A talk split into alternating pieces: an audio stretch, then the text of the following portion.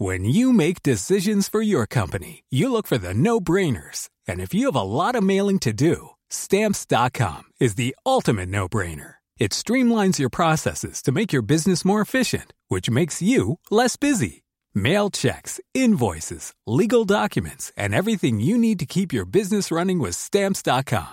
Seamlessly connect with every major marketplace and shopping cart. Schedule package pickups and see your cheapest and fastest shipping options from different carriers with rates up to 89% off USPS and UPS rates. And with the stamps.com mobile app, you can take care of mailing and shipping wherever you are. Make the same no-brainer decision as over 1 million other businesses with stamps.com. Sign up with code program for a 4-week trial plus free postage and a free digital scale. No long-term commitments or contracts. That's stamps.com.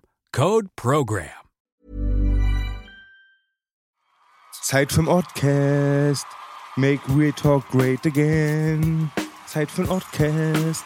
Make Hip-Hop great again. Yes, Freunde! An meiner rechten Seite King Belash. Jesus am Start, Baby. Hätte ich euch heute erwartet, hätte ich Kuchen mitgebracht. Kuchen mitgebracht. Kuchen mitgebracht. Ja. Yes. Ja, Da ja. wir. Die geizigen Stuttgarter sind am Start. Ja. Die geizigen Schwaben, ne? Wir waren doch gerade eben schon darüber am Quatschen, dann lass uns doch direkt da einsetzen. Beim Sushi. Also die können gar nicht so geizig sein, weil sie haben sich gerade gestritten mit mir, wer das Sushi übernimmt, mit einem guten Sushi for you. Ja. Es war gerade ein fast schon ein Gangkonflikt, Ja. als die Rechnung kam. Im Hood ist es immer anders, da wollen alle und keiner will bezahlen. Genau. Eben war es sehr umgekehrt. ja, weil die Ja. Stuttgarter da waren. Yeah. Also du willst auf jeden Fall dem, äh, wie, wie nennt man es, dem Vorurteil, dass die Schwaben alle geizig sind, da willst du entgegenwirken und willst dagegen ankämpfen, habe ich gehört. Safe, ja. Bau mal ein. Aber, mein, aber meinst du nicht, dass du da eine Ausnahme darstellst oder bist du wirklich der Meinung, dass es ein ungerechtfertigtes Vorurteil ist? Ich bin tatsächlich der Meinung, dass das äh, zumindest äh, für unsere Kreise ungerechtfertigt ist, weil ich meine, wir sind ja zu zweit gekommen und wir waren beide nicht geizig. Also von daher. Was sind unsere Kreise? Die, ich will jetzt nicht sagen, die, die, doch, ich würde sagen, die Straßenkreise, die sind nicht geizig. Wobei ich glaube, in gewissen Kreisen ist hier in Berlin auch Geiz, oder? Ich muss dazu sagen, dieses komische, komische Vorurteil oder diesen dummen Spruch, umso reicher die Leute, umso geiziger, aber oft, Genau, oft ist es wirklich ich. so, dass Genau. oft Leute, wo weniger da ist, viel herzlicher sind. Genau. Ist auch ein Vorteil, Ausnahmen bestätigen die Regel, aber es ist doch oft so. Ja, man kann im Umkehrschluss auch einfach denken, vielleicht sind die Leute, die reich sind, so reich, weil sie geizig sind. Sagte nicht, du bist doch Christ, sagte nicht Jesus mal, er, sah, er sieht eher ein Kamel durch ein Nadelöhr gehen, als einen reichen Himmel. Ist Genau. aus der Bibel, ne? Nicht nur das, aber ja, Ja. du hast recht. Wer hätte das gedacht? Der Bruder ist Bibelfest. Zitiert aus der Bibel. Ich, war in vielen Hotels unterwegs anscheinend. ich gehe ich geh nach allen Büchern. In welchen Hotels gibt es noch Bibeln? Digga, überall. Letztens Nee. äh, hat ein Kumpel von uns auf Instagram gepostet, der ist auch so ein sehr bekannter Personenschützer und so aus dem Kiez von äh, Hamburg. Mhm. Schöne Grüße an Onkel Remo. Und da lag tatsächlich die Mormonenbibel. Digga. Im Ernst? Die also, Mormonenbibel in, einer, in, in einem deutschen Hotel ist schon auf jeden Fall sehr funky. also ich kenne Das ist aber gang und gäbe. Das ist gang und gäbe in Ich Bayern. habe das Ganz noch nie gesehen. In Bayern kann sein, aber ich habe das echt noch nie in einem Hotel gesehen. dass Im Hotel, ist. ich schon ganz oft. Ich auch ganz oft schon, Bruder. Ganz oft eine Bibel im Hotel. Und in Bayern fällt mir auch oft auf, dass das Kruzifix da auch immer hängt. Hm.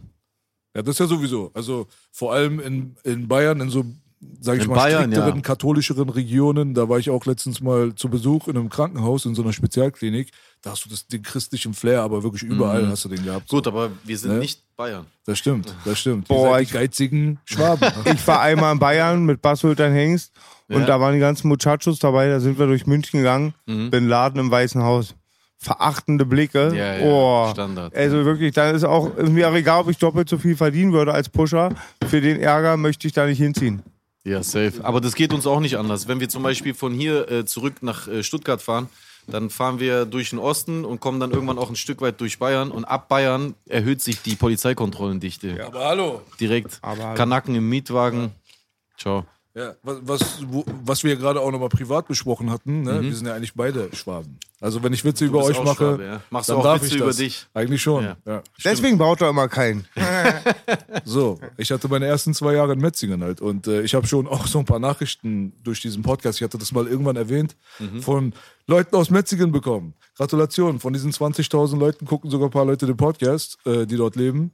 Und ja. das ist auf jeden Fall funny, Alter. Also es ist eine ganz andere Welt gewesen, aber 1987, ich weiß nicht, wie Metzingen heutzutage ist, es ist halt nur noch Outlet, habe ich gehört. Da Genau. gibt's ja überall Shops und so, die gab's damals nicht so.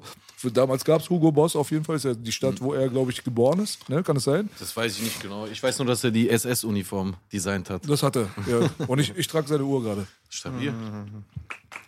Es gibt noch, äh, wie sagt man, Hoffnung für Integration. Integration. Sehr schön. Baby, baby. Yes. Und da kommen wir auch schon mal so ein bisschen so zu zwei Themen, die man ja äh, gerne mal anreißen würde, glaube ich, bei dir. Und zwar wäre das eine Mal, dass du hinter der Kamera schon auf jeden Fall so ein bisschen ein paar Gedanken geäußert hast zu dem Homip-Thema, ne? Ja. Er als äh, Podcast-Gast quasi. Und bei dieser griechischen Komponente, das war halt so quasi der Aha-Augenblick dann so bei diesem Stürzenberger-Ding. Stürzenberger, Stürzenberger, wie heißt er? Stürzenberger, ja. Sch- Schürzenjäger. Schürzenberger. Ja, auf jeden Fall. Ich bin ähm, der Schürzenjäger. Du bist der du, Schürzenjäger und er ist der Stürzenberger. Der Stürzenberger. Auf, das war auf jeden Ach, Fall. der Stürzenberger, mit dem wollen wir nichts zu tun haben. Der schubst im Gemeindepark immer Omas vom Fahrrad und schnuffert und schnüffelt am Sattel. Den kenne ich, den Hab ich kenn auch ich. gehört. Schwein. Aber der war sehr erstaunt darüber, dass der Bruder Jesus Ja. Christ war am Ende und doch kein Moslem. Applaus Komisch. dafür. Komisch, aber warum? Und dann hat das Partout auch irgendwie gar nicht wahrhaben wollen Ja. und hat ihn auch als Lügner dann dargestellt. So. Ich hab- ich hab Der der- ich hab die Takea bei mir nur umgekehrt. Der, Super funky. Der gleiche Effekt, Effekt ist bei mir auch nur umgekehrt. Wie meinst du das? Ach, dass, dass die Leute dir nicht glauben, dass du Muslim Ja, bist. ich habe einen Schnitzel in der Hand, dann sage ich, ja, ich bin Moslem. Dann gucken sie auch komisch. Ja. Ja, nee, ähm, das ist ja immer, man darf das Buch nie nach dem Cover beurteilen. genau. Ich fand's aber mega krass, jetzt mal die dummen Witze beiseite. Mhm. Das fand ich mega krass, was du da gemacht hast, dass du da den Dialog gesucht hast, das ein bisschen aufgedeckt hast und auch wahnsinnig lustig, Auf jeden dass Fall. das halt auch von einer ganz anderen Person kam, als der Arzt dachte. Ja. Und ich finde auch, du hast eine sehr interessante Legacy. Das ist ja auch, auch wie B sagen würde, Name-Dropping auch. Das ist ja, ist ja ganz viel auch deine Geschichte auch, war jedes Jahr interessant. Gehen wir auch später ein bisschen Ja, drauf voll ein. gerne. Ja. Auf jeden Fall. Aber nur, nur zu der Sache mit äh, Stürzenberger.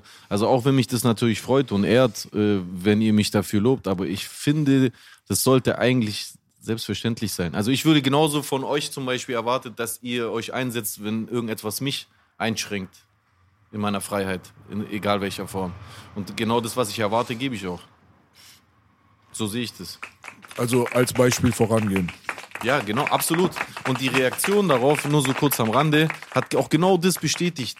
Ich habe so viele Nachrichten auch von Muslimen bekommen, die sich bei mir dafür auf der einen Seite bedankt haben, aber auf der anderen Seite auch gesagt haben, dass sie in Zukunft sich auch so ähnlich verhalten wollen, dass ich einfach gemerkt habe, selbst wenn es nicht die ganze Welt verändert, aber einfach nur ein Impuls in die bessere Richtung, selbst wenn du bloß, keine Ahnung, einer, einer, einer alten Frau über die Straße hilfst oder sowas und jemand sieht es und du bist einfach der Coole, der Ältere, der Erfahrenere, dann, dann gibst du einfach einen Impuls für die nächste Generation vielleicht auch, dass die Welt ein bisschen weniger abgewichst ist. Deswegen habe ich das Sehr gemacht. gut. Auf jeden Fall gut gelungen, auf jeden Fall die Nummer, denke ich mal. Ähm, du hast auch, was das angeht, hast du kühlen Kopf bewahrt, was, denke ich mal, be bemerkenswert ist in diesem ganzen Kontext, weil War nicht leicht, ehrlich. Ja, kann ich mir auch gut vorstellen. Also für mich wäre es zum Beispiel nichts gewesen. Da weiß ich zum Beispiel, bin ich ein bisschen dünn, dünnhäutiger bei sowas. Aber deswegen lasse ich mich auf solche Sachen halt auch nicht rein. Muss jeder selber wissen. So. Ja. Ich lasse mich nicht ein auf solche Sachen. Und äh, trotzdem fand ich es halt bemerkenswert, dass du da eigentlich echt lange anscheinend gestanden hast, weil als du angefangen hast, mit dem Bruder zu diskutieren, war es hell und als ihr aufgehört habt, war es dunkel. Also das hat schon ein bisschen gedauert, ne? Wie lange Ja. ging die ganze Nummer? Äh, also seine Kundgebungen gehen immer um die sechs Stunden. Wir waren da, äh, wir sind kurz nach 15 Uhr angekommen und so ab äh, äh, 17.30 Uhr war es dann vorbei. Also es war schon ordentlich. Ist schon krank auf jeden Fall. Äh, Am lustigsten fand ich aber die Kopftuchbraut da vorne. Ja, so, ja. Die ganz strange, Alter, auf alles Mögliche an Substanzen, glaube ich, war. So, oder einfach nur total besoffen. Und der Stürzenberger steht oben und zieht jetzt über Kopftücher her und dann siehst du unten so eine Geisteskranke, die hat zufällig ein Kopftuch auf. Und genau da, wo dann bei dir in deinem Video, wo da auch noch so der Fokus auf sie kam, da hast du auch noch so einen Freak im Hintergrund gesehen, der dann vom Ja, Heiligen ja, ja. Geist auf einmal, so als wenn so ein Blitz in ihn reingegangen ist, da hat er auf einmal so sein teuflisches. Grinsen bekommen. Hast du den gesehen, Ja. Bruder? Ey, Digga, check mal bitte diese eine Sequenz im Intro, die ersten ein, zwei Minuten Ja, von ja, seinem ja, Video. Da geht die Kamera auf diese besoffene Braut, die da rumschreit, so, äh, lalala. Und im Hintergrund kriegt einer auf einmal so einen richtigen, so, also da, da muss schon ein Exorzist her. Vielleicht hat sie ihn ein bisschen angetörnt auch. Vielleicht war es ja die Frau, die für den Geburten-Dschihad verantwortlich Ja, ist. für den- das für war für mich das Wort einfach, das war einfach das Ja. krasseste Wort, Das finde ich Geburten-Dschihad. auch, Alter. Wer hat das erfunden, Bruder? Wahrscheinlich er. Wirklich? Keine Ahnung, Er ist weiß ein nicht. scheiß Genie. Wenn er das wirklich erfunden hat, dann, Alter, hier. Der hier. Für den Stürzenberger. Geburten-Dschihad. Die bumsen, sie bumsen sich zum Sieg. Also, Bruder, das ist schon auf jeden Fall ein sehr, sehr effektives Tool, um anderen Leuten so auf eine gewisse unterschwellige Art und Weise ein bisschen Angst einzujagen. Es Das greift klappt. genau die Ängste an. Oh yeah. Ja, ja, Stürzenberger, du bist der Mac, Alter. Digga. Vielleicht sollten wir bei dir lernen kommen, ein bisschen was Promo an. Ja, der ist ja bis jetzt noch nicht auf meine Herausforderung eingegangen. Ich warte ja immer noch auf ein, auf ein Rededuell mit äh, ausgeglichenem Redeanteil, aber da kam bis jetzt noch nichts. Vielleicht kommt Ja, er noch. das ist schade. Nachdem unser Podcast hier stattgefunden hat, da hat der Bruder Homib ja auch Steiger eingeladen. Lustigerweise, da war es andersrum. er hat ihn eingeladen. Ja, er hat nach Steiger gefragt und hätte gerne so ein 1 zu 1 Ding auf entspannt. Und Steiger war direkt dabei. So. Ich glaube nicht. Ich glaube, Steiger hat das nicht mitgemacht. Ach so, du meinst, er hat ihn hier, achso, ich dachte, er hätte ihn zu eurer Sendung Nee, eingeladen. die wollten das am Kameradenweg machen und ich habe eine Ecstasy reingeschmuggelt im Tee, reingerührt, jetzt sind's Kumpels. Jetzt sind sie Homies. Siehst du? Ja. Integration, ne? Ja. Rückwärts. Nee, aber das ist tatsächlich passiert. Ich glaube, Steiger wollte nicht dahin. Ich weiß gar nicht, ob ich das ausplaudern darf oder nicht, weil dieser Homie halt auch mit knallharten, nach seiner Meinung, Rassisten und so weiter oft im Livestream ist und er will damit nicht in Zusammenhang gebracht werden. Ich glaube nicht, dass Steiger jetzt die Konfrontation scheut. Er Nein, nicht die der liebt Mensch, Steiger. scheu- scheut ja nicht. Aber, aber was ich da bei, bei ihm nicht verstehe, was ich auch grundlegend anders sehe, ist, äh, ich finde, wenn jemand mein ideologischer Feind ist, aber so wirklich mein Feind, aber wenn er trotzdem noch zum Reden bereit ist, warum rede ich nicht mit dem? Weil ich, also selbst wenn es nur rhetorisch ist, ich kann ihn doch zerlegen mit Worten und damit einfach dafür sorgen, dass die Hälfte von seiner Anhängerschaft abfällt. Warum gehe ich dem aus dem Weg? Warum sind bei dem Video, was ich gemacht habe, äh, die Antifa, auch wenn ich nicht grundsätzlich gegen die Antifa bin, in ganz vielen Punkten würde ich mit der Antifa sogar mitlaufen, aber warum stellt sich die Antifa hin und pfeift jemanden aus mit Alerta, Alerta, Antifaschista, wie den Stürzenberger, der mit einem Mikrofon so tut zumindest, als würde er einen Dialog führen wollen. Wenn man denen dann versucht, mundtot zu machen, dann vermittelt man doch den Leuten, die unentschlossen sind, dass man keine Argumente hat. Wenn ich dir versuche, deinen Mund zuzuhalten, dann kann ich nicht darauf antworten, habe ich keine Argumente. Und genau deswegen würde ich jederzeit so eine äh, Debatte eingehen, egal um was es geht. Die Leute, die gepfiffen haben, sind tatsächlich ein großes Problem. Ja. Also bei deinem Safe. Video kam noch mal dazu, was die da wahrscheinlich nicht erahnen können, ist, dass dann jemand wie du sich dorthin stellt und gerade macht dann quasi für das, was die vielleicht auch teilweise repräsentieren wollen. Aber Ja. Äh, durch das Gepfeife wurde deine Aktion halt auch ein bisschen sabotiert so. Safe. Und ähm, überhaupt rumzupfeifen und irgendwelche Sachen zu brüllen, während einer dort redet, macht den nur interessanter für die Leute, Ja, genau. die randommäßig rumstehen. Ja. So, weißt du? Total falsche Taktik. Deswegen die Antifa, Antifa hat ganz viele falsche Taktiken. Das ist kein Verein, so, dem man so Respekt geben kann dafür, dass die ihre Strukturen zu 100% gut machen. So, weißt du so? Das stimmt Ja. nicht. Aber sie haben trotzdem eine also so dadurch, dass so eine starke rechtsradikale und rechtsextreme Szene immer schon in Deutschland existiert hat, spätestens nach dem Zweiten Weltkrieg bis heute, Ja. gibt es immer eine, ähm, also es gibt nicht nur eine Voraussetzung, sondern es gibt auch ein, wie nennt man das Wort? Eine Legitimation. Nee, es gibt, ähm, ein, es gibt einfach Bedarf für einen Gegenpol. Ja. So. Ja. Solange es starke Nazis gibt, gibt es starke Antifa-Leute. So, weißt du so? Ja. Aber zum Steiger, ganz kurz bevor ich es vergesse, er hat sich aber der Sache gestellt, muss man fairness Ah, halber okay. sagen. Weil er saß ja hier mit Homib an einem Tisch. Ja. Er hat ja die Diskussion mit seinem quasi Feind nicht abgelehnt. So. Aber wenn er dann ein zweites Mal dann irgendwie dann noch irgendwie von der Kamera antanzen soll und dann sagt, kein Bock mehr drauf, dann ist es okay für mich so. Warum wollte der Homie überhaupt ein zweites Mal? War nicht alles ausgesprochen gewesen oder? Ich kann jetzt nicht für Homib reden, aber ich glaube, dass Homib an und für sich mit sich selbst nicht besonders zufrieden war, als er hier gesessen hat. So. Ich glaube, Homib ist hierher gekommen und dachte, er kommt jetzt erstmal und nimmt alles auseinander. Ja, so wirkt er auch. So. Und dachte, er hat es jetzt mit Leuten zu tun, so, die sich nicht so gut auskennen. Er war einer von denen. Aber deswegen hat er auch nicht viel gesa Die gesagt. Aussage verweigert, so, wie vor Gericht. richtig. Und das ist auch das, was einen Ehrenmann ausmacht. Safe. Danke, Kim. Ich wollte an der Stelle sagen, ich habe eh so analysiert, all diese radikalen Leute, ob es bei Glauben ist oder Politik, können meistens nur Bauernfänger der Unwissenden werden. Yeah. Ob das, ich habe das Auf damals auch viel ähm, mit IS verfolgt, dann die Leute, die aus unserem Umfeld da hingegangen sind, Ja. waren welche, für die war das Islam ganz neu und Leute, die den Islam kannten, sind darauf nicht reingefallen. Also, Ja. und ich finde ähnlich bei Politik, also die Sachen, die zum Teil die Rechten, Stimmt, aber auch Punkt. zum Teil Linke sagen, sind manchmal so für mich so Bullshit, selbst bei meinem kleinen Wissen. Aber es gibt welche, die haben wirklich gar kein, gar kein Wissen und ich bin überall viel Mhm. und ich suche auch immer den Austausch. Und wenn, selbst wenn ich einen vor mir habe, f- irgendwas Radikales ist, probiere ich erstmal dann Gemeinsamkeiten zu finden und so den Austausch. Ja. Ja, und Hast du dann, vollkommen recht. genau, als statt ihn auszubuhen und dann in dem Sinne jetzt beispielhaft. Ich habe den Eindruck auch. Ich finde auch, dass ganz oft Leute, die jetzt aktuell so ultra in egal welche Richtung sind, vor ein paar Jahren haben die noch nicht mal gewählt. Haben sich gar nicht interessiert, sind jetzt erst auf den Plan gekommen, weil meistens steckt ja eh Unzufriedenheit dahinter. Egal bei was für einer Radikalität. Wenn du den Step in die Radikalität gehst, dann machst du das meistens aus Verzweiflung. Und weil es so einfach ist, die ganzen Fragen, die das Leben immer mit Ja, sich genau. bringt, du, du die, die sind ab dann beantwortet. Genau. Fragen. Entschuldigung.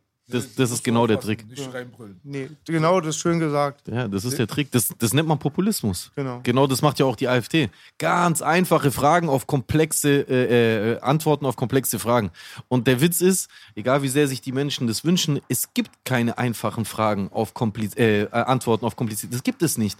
Ein, die, die Antwort ist immer genau wie die Frage. Ist die, ist die Frage einfach, ist die Antwort einfach. Ist die Frage kompliziert, ist die Antwort kompliziert.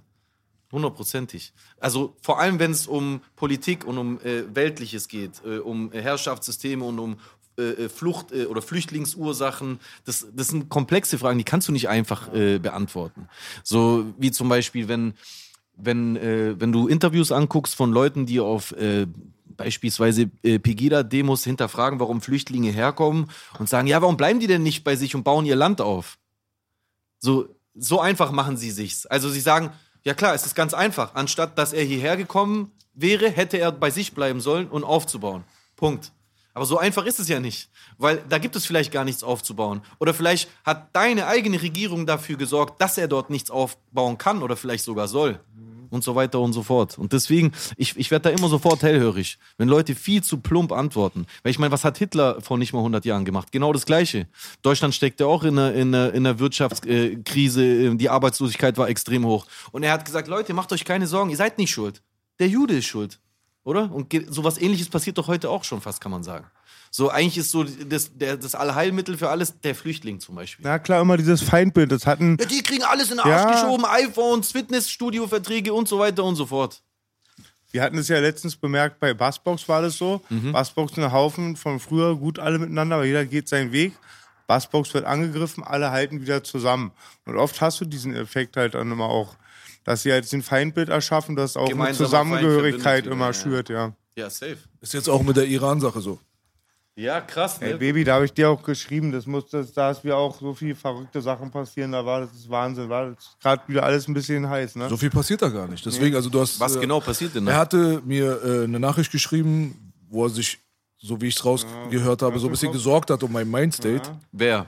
Boogie, Ja. als diese Iran-Sache da so aktuell war. Aber am Ende des Tages, ich weiß nicht, für mich ist da nichts passiert. Also da wurde ein General umgebracht bei einem gezielten Angriff der Amerikaner, Ja. der laut Aussagen der Amerikaner für Destabilisierung gesorgt hat in so einer umkämpften Region so. Die haben sogar anfangs behauptet, er hätte Anschläge ganz gezielt geplant gehabt. Ne?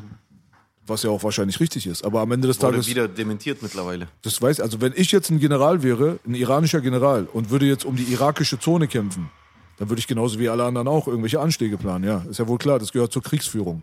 Klar, vor allem du kannst keinen offenen Kampf führen gegen die USA, das macht ja gar keinen Sinn. Nee, es geht ja auch da gar nicht darum, die USA anzugreifen, sondern da geht es halt um ein Territorium, was jetzt äh, verschiedene Parteien beanspruchen für sich Ja. selbst. So, und wenn die Iraner dort dann halt einen General weggebombt bekommen, dann passiert das halt mal.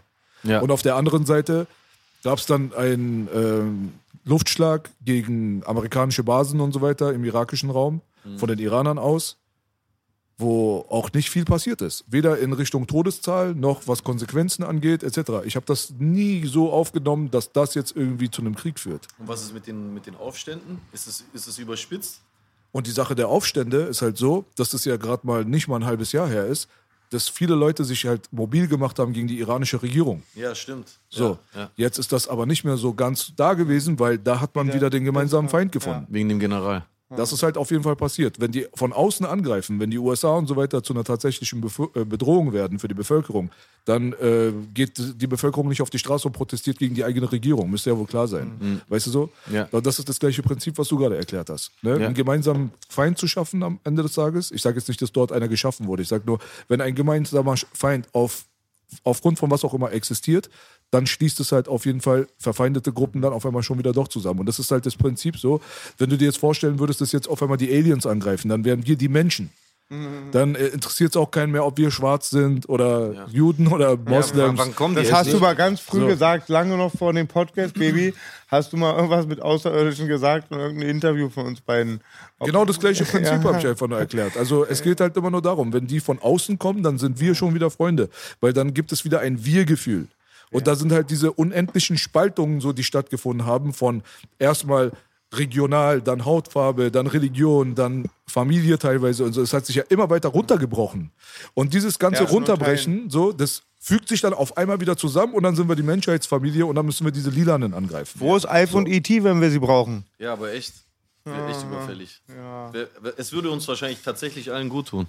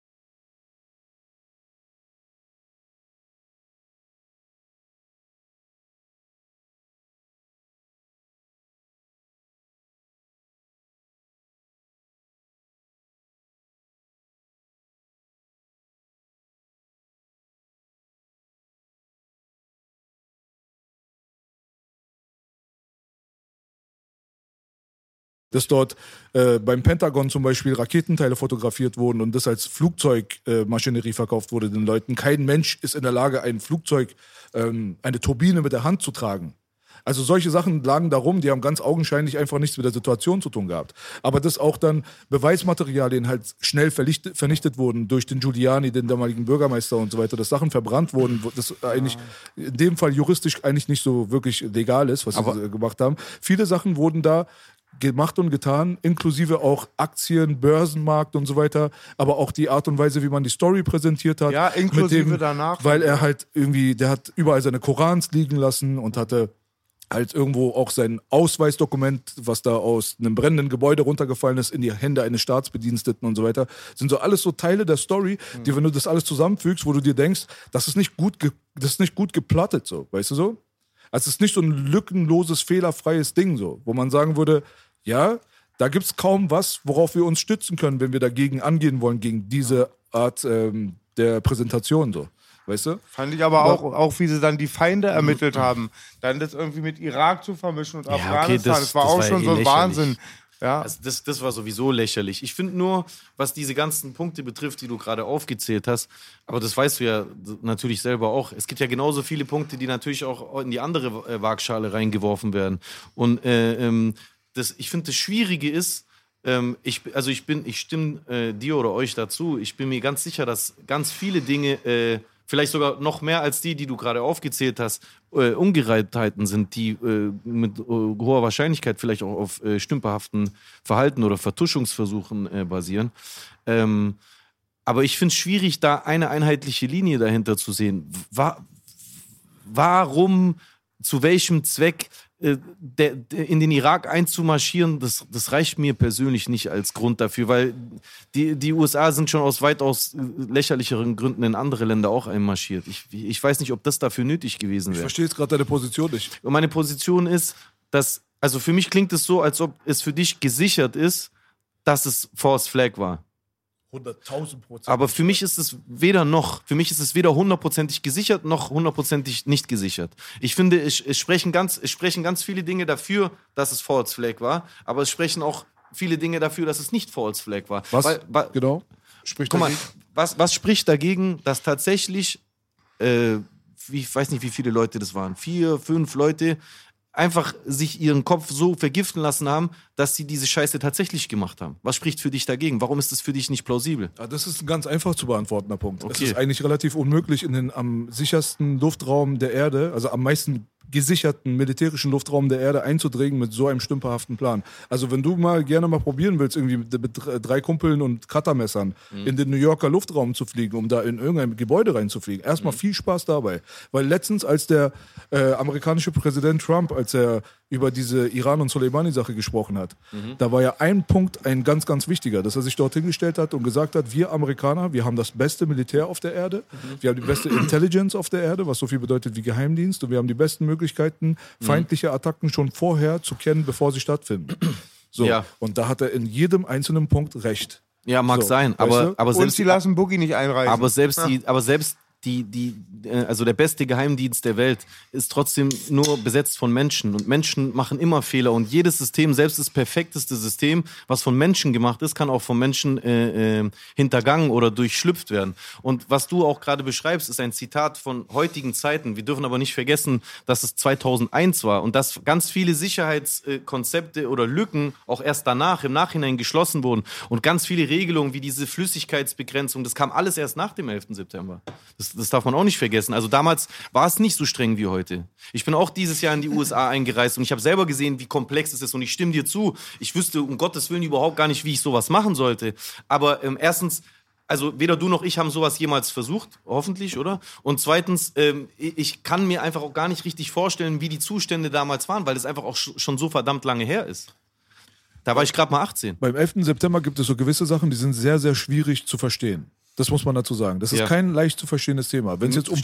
Put-Optionen zum Beispiel auf dem Aktienmarkt angeht, wo, was in Dallas Airport angeht Mhm. oder American Airlines und so weiter, also dass man Negativoptionen setzt, kurz bevor so ein Event stattfindet, wie hoch die Wahrscheinlichkeit ist, dass du sowas wirklich auch wirklich dann am Ende des Tages Ja, ich wirtschaftlich Früchte trägt, das sind so Sachen, die verstehen viele Leute nicht. Die Versicherung, beide Türme einzeln, das Gelände etc., das hat alles so stattgefunden, aber das sind gar nicht so die Kernsachen, äh, wo ich jetzt, sage ich mal, jemanden, der sich nicht im Tiefen damit auskennt, jetzt aus der Reserve locken würde. Mir geht es hauptsächlich eigentlich bei diesem 11. September darum, warum ist WTC 7 eingestürzt?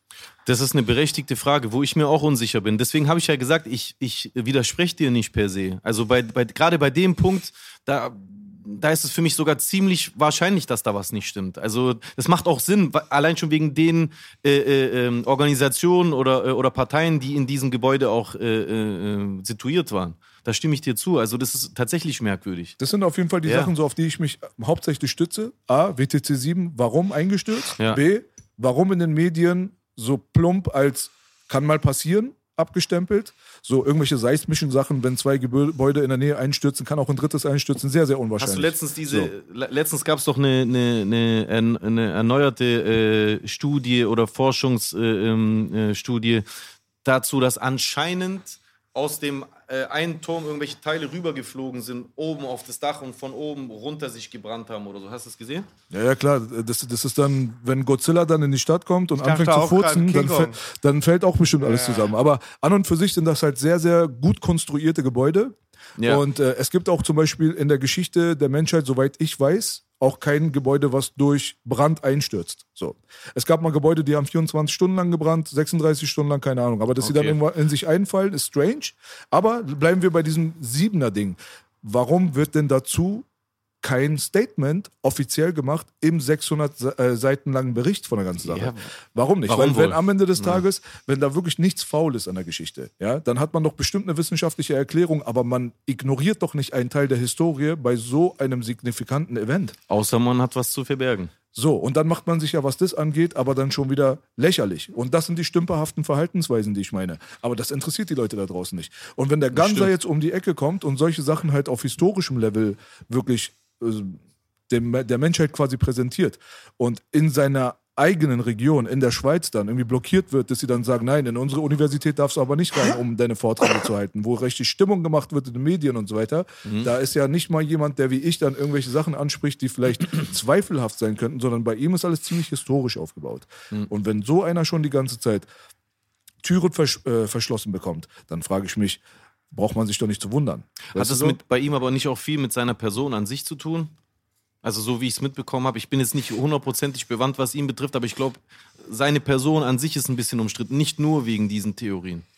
Also er gilt halt als Verschwörungstheoretiker und damit ist er unkredibel in der Wissenschaftswelt. Ja, das ist, also das ist auf jeden Fall eine ungerechte Sache, das sehe ich genauso, dass äh, Leute, die aus, sagen wir mal, in Anführungszeichen seriösen Berufszweigen wie Universitätsprofessoren oder sonst was äh, kommen, dass sobald so jemand überhaupt sich wagt, solche Themen anzugreifen, dass er sich auf so dünnes Glatteis äh, begibt, dass er seinen Job verliert, dass die Universität, mit der er äh, äh, kooperiert, dass sie sich von ihm abnabelt und so weiter und so fort. Das finde ich auch schlecht, allein schon, weil es dem Fakt von dem äh, entspricht, was wir ganz am Anfang hatten. Nämlich, jemand bringt Argumente, die dir nicht gefallen und du versuchst, sie mundtot zu machen. Ist ja falsch. Also selbst, sagen wir, du widersprichst dem oder du bist nicht seiner Meinung, dann macht es ja keinen Sinn, ihm äh, äh, das Wort zu nehmen, sondern eher ihn zu widerlegen dann lieber. Also Genau, das war ja auch die ganze Motivation dahinter, hier unseren Bruder Homie hierher einzuladen. das war absolut gut und damit, damit habt ihr Pioniersarbeit geleistet. In Und das ist Augen. das Gegenteil von biete ihm keine Plattform. Ich, ich hasse das sowieso. Ich bin davon überhaupt nicht überzeugt. Und ich finde, das ist auch eine, eine Frage von Eiern. So, ich, ich, ich habe keine Angst vor gar keinem Argument. Ich kann mich jedem Argument stellen, egal wie zubieder mir das sein sollte. Und ich finde, wenn du dieses, wenn du deine Ohren zuhältst, so wie der Affe, äh, so wie die drei Affen, dann, dann, dann erreichen wir gar nichts. Im Gegenteil, wir, wir liefern Spekulationsfreiraum für den anderen, um zu sagen, hm, der andere sagt nichts dagegen. Vielleicht ist es tatsächlich wahr. Und das habe ich schon immer gehasst. Ich habe immer meinen Mund aufgemacht, wenn ich das Gefühl hatte, was sagen zu können dazu. Oder vor allem dagegen, wenn, es, wenn ich es für falsch empfinde. Richtig, weil äh, verbotene Meinungen sind nicht existente Es sollte es Meinungen. nicht geben, ja, Weißt du, danke. so? du kannst nicht darüber nachdenken, du kannst nicht reflektieren, du kannst auch nicht die Problematik und die Gefahr daraus raus analysieren, wenn du nicht damit dich auseinandersetzt. Und Verbote machen in- Dinge interessant. Das ist genau das Ding. du so. erreichst sogar das Richtig. Gegenteil. Und äh, so wie ich jetzt rausgehört habe, aus dem, was du so erzählt hast, bist du wahrscheinlich kein großer Fan der AfD. So, aber Wie kann man das auch sein? wo ich mich dann frage, meine, meine persönliche Meinung kennen die Leute, aber ist, was ist gefährlicher, AfD oder CDU? Also, äh, ideologisch gesehen wenn man einfach nur die Ideologie ganz neutral äh, betrachtet, ganz klar die AfD. Aber wenn man da noch in die Waagschale noch die Machtposition äh, äh, mit reingibt, dann natürlich die CDU und die CSU, weil die äh, einfach an einem längeren Hebel sitzen. Und selbst wenn die nur im Ansatz ein Stück und das ist schon mehr als nur ein Stück, was sie teilweise an Statements und äh, äh, Meinungen und Richtungen der AfD übernehmen, dann richten sie halt einfach viel mehr Schaden damit an als die AfD, weil die AfD ist nach wie vor einfach bloß Opposition. So, deswegen, also lange Rede, kurzer Sinn, aktuell äh, sind, ist die CDU schlimmer. Auf jeden Fall.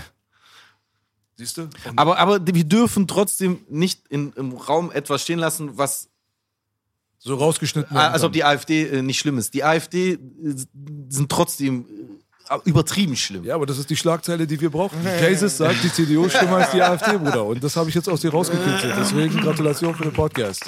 Ähm, Stürzenberger, das Geld bitte an dieses PayPal-Konto, was jetzt hier eingeblendet wird. Oder einfach eine Mitgliedschaft bei äh, Bürgerpacks Europa. 50 Euro pro Jahr. Was ist das? Ähm, ja, also das Prinzip von seinen Kundgebungen, äh, seiner Meinung nach ist, er will uns alle beschützen vor dem gefährlichen Islam, aber meiner Meinung nach ist, er will einfach Mitglieder für seine Bürgerpacks Europa-Bewegung äh, machen. Die haben jetzt 800 Mitglieder und seine Mitglieder zahlen ihm pro Kopf 50 Euro pro Jahr, Ehepaare 60. Also falls ihr verheiratet seid, so. Das ist gut, dass diese ganzen Rechten die Familie stärken wollen. Die, äh, Finde ich wirklich sehr gut. Da sollte man die Rechten vielleicht mal doch an die Macht lassen und gucken, wie sie sich so halten vier Jahre lang. Das Problem ist, jetzt Vielleicht ist ja eine Antwort was gegen den Vermehrungsdschihad. Nee, Genau. Der Geburten Der Geburtendschihad. nee, der Geburtenblitzkrieg. Was ist das? Ja, das, macht dann die, das machen dann die Rechten. Die antworten auf den Geburtenblitzkrieg. Geburten-Dschihad mit den Geburten. Aber weil es gar nicht so lustig ist, halt ähm, Mit so richtig FKK-Orgie, meinst du? Eastside. hey. vom verstorbenen Freund, der Sohn heißt so. Wie? Den sehe ich manchmal, Dschihad. Und halt so. ganz in meinem Freundeskreis, einer meiner besten Freunde aus dem Bezirk heißt auch Dschihad.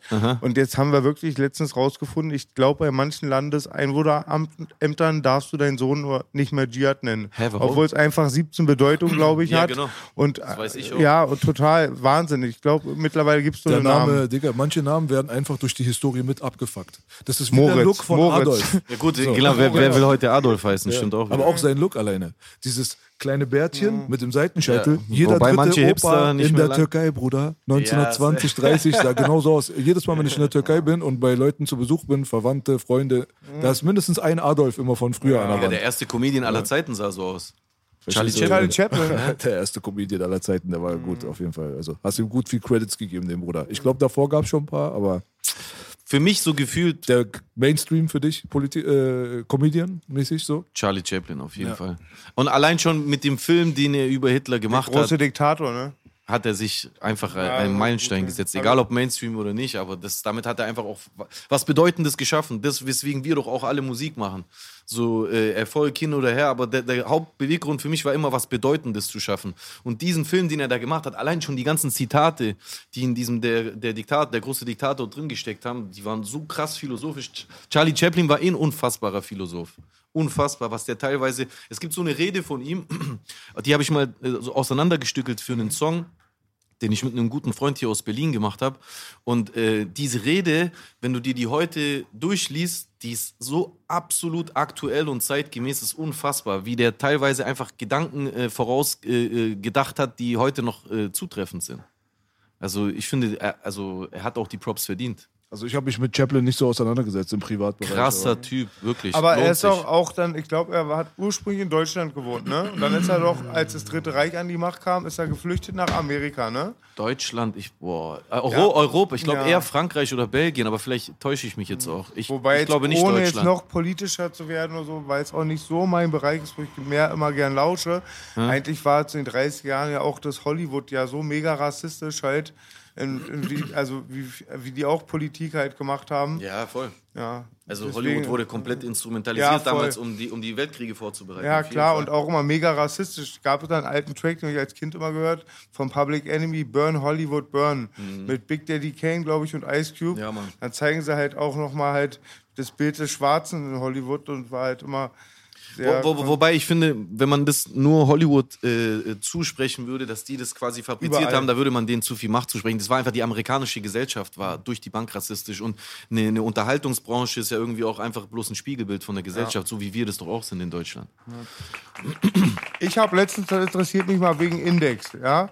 Ich habe Cliffhanger geguckt, ich habe jetzt seit kurzem Netflix. Geil. Gucke ich nicht nur Dogs of Berlin, weil Onkel B mitmacht. Nein, ich gucke auch gerne, habe ich sehr gerne Cliffhanger, mal die alten Retro-Action-Filme.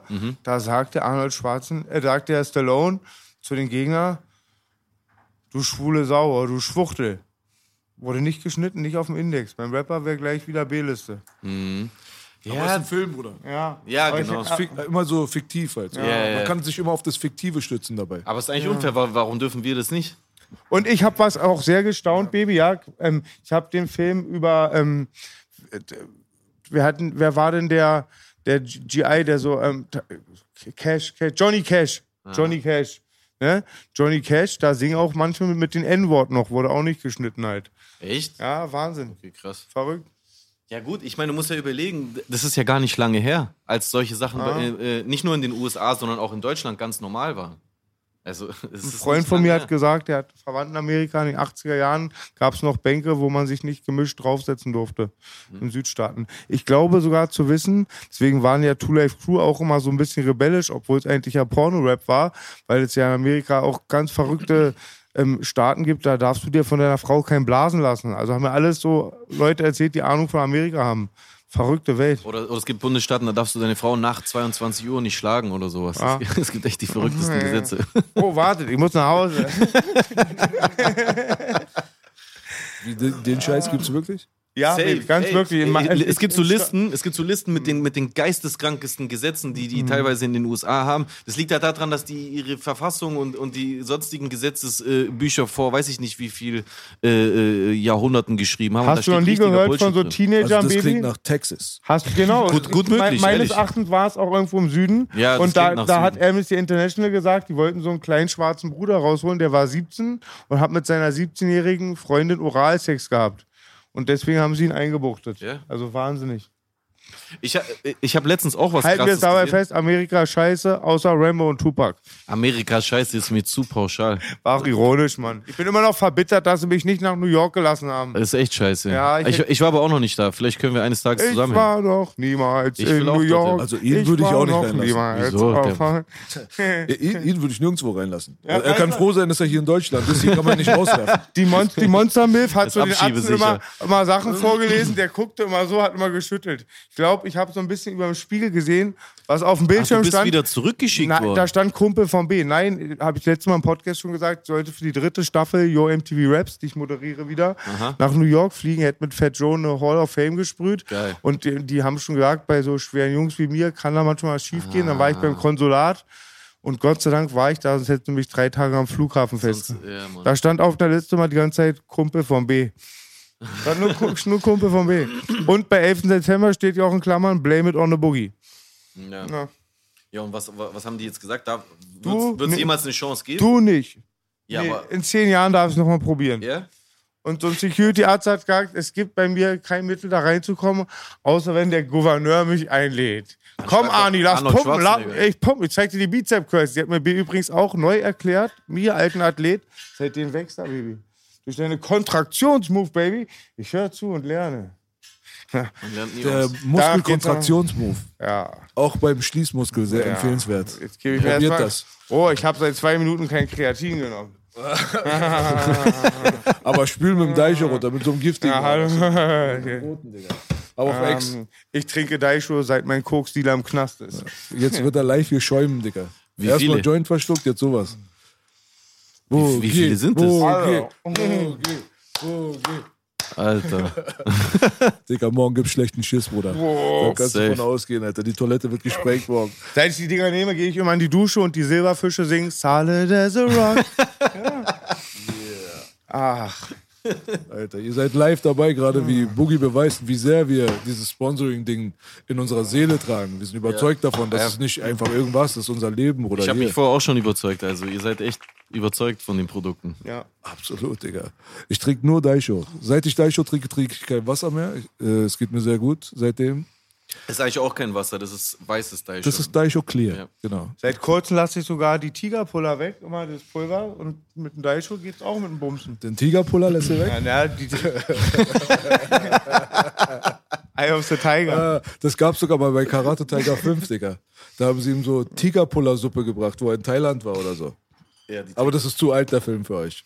Aber der war geil. Kennt ihr noch Billy Blanks? Der war da der Bösewicht. Mr. Tabo, der Schwarze, der Tabo erfunden hat. Scheiße, ich bin älter als ihr alle, glaube ich. Ich kenne alles, Alter, Digga. Alles Alte.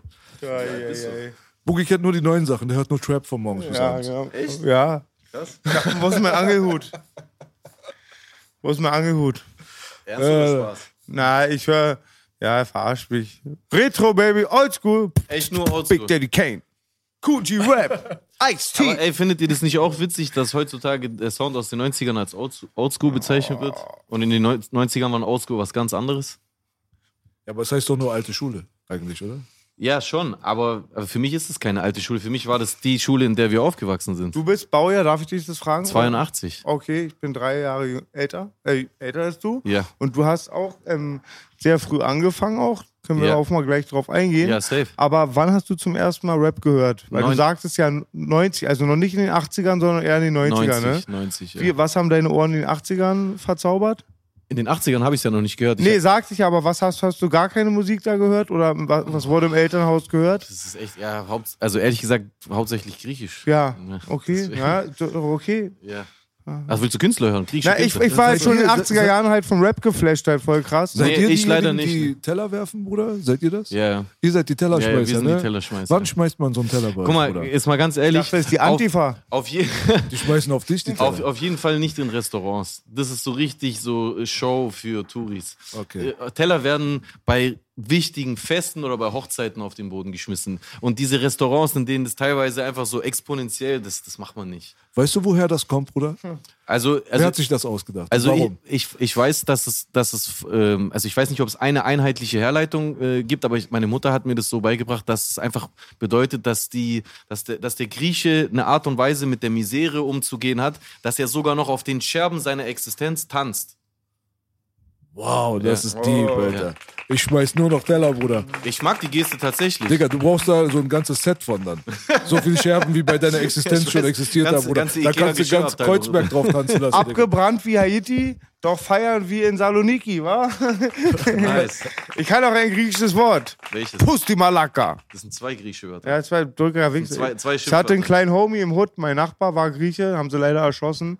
Rest in Peace. Ja, rest in peace, Phrixus, ja. Wir kannten nicht viele Griechen, aber kannten ein paar. Aha. Und zwei Sprüher kannte ich von früher. Stabil. Der erste, der erste Sprüher aller Zeiten war doch ein Grieche. Taki 187 in New York. Der damals, äh, also so habe ich das gelesen damals in, in der Hip-Hop-Bibel, glaube ich, von, äh, von KRS, dass äh, der erste Tagger in Berlin, das war ein Fahrradkurier, ein Grieche, der hieß Taki. Und der hat äh, beim, beim Arbeiten überall in ganz New York auf jede Bank, auf jede, auf jedes, äh, auf jede Laterne Taki 187 gemalt.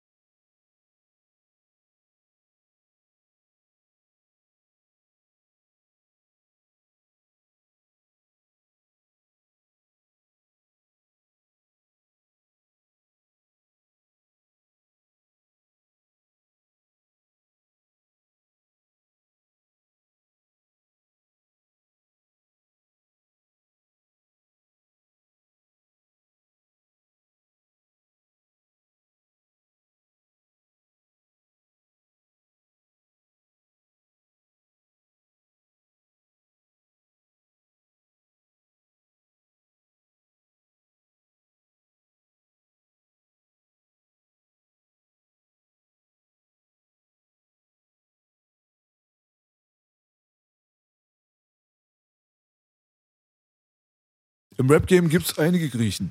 Du bist nicht der Einzige. Ah, Echt, findest du? Also ich finde im Rap, also wenn man was sagen kann, dann, dass es im Rap-Game einige Iraner gibt. Das ist klar, Digga. Die Iraner haben Zu total viele, zu viele. Alter, Ja, aber wenn du das vergleichst mit, de- mit dem Anteil der Ganz Bevölkerung, anders, ja. dann, dann ist das irgendwie verkehrte Welt. Ja, das stimmt auf jeden Fall. Ja. Äh, vielleicht sind es auch gar nicht so viele. Ich weiß von Shindy Einer? ist. Warte mal, was war, was war eigentlich der Bruder, der mit ähm, Savage ein Kollabo-Album hatte? Ilmatic? äh, Auch Grieche, aber Auch Grieche? Rap nicht mehr. Ist jetzt Comedian. Greco, Ist Comedian. Ja, ist Comedian. genau. Greco, ja, ja. Greco? unser toter Bruder Basic war auch Grieche, oder? Ja, der war Demi auch Grieche, ja. Grieche Dimitri genau. war auch Grieche. Aber das war's Ja, okay, dann es, schon. es ist schon überschaubar. Das ist sehr überschaubar. Vor allem, wenn du bedenkst, wie viele Griechen es in Deutschland eigentlich gibt. Wie viele gibt's denn? Jetzt hast du mich erwischt. Die genaue Zahl weiß ich nicht. Ich meinte damit, es gibt sehr viele. Und gerade wenn du zum Beispiel aus Stuttgart kommst, so wie ich, oder Düsseldorf, aber auch Offenbach, da gibt es extrem große Communities an Griechen. Also wirklich. Wie, wie sieht das mit dem Anteil, so wie deine Herkunft ähm, auch zu beschreiben ist? Also christlich-orthodox? Ja, na klar.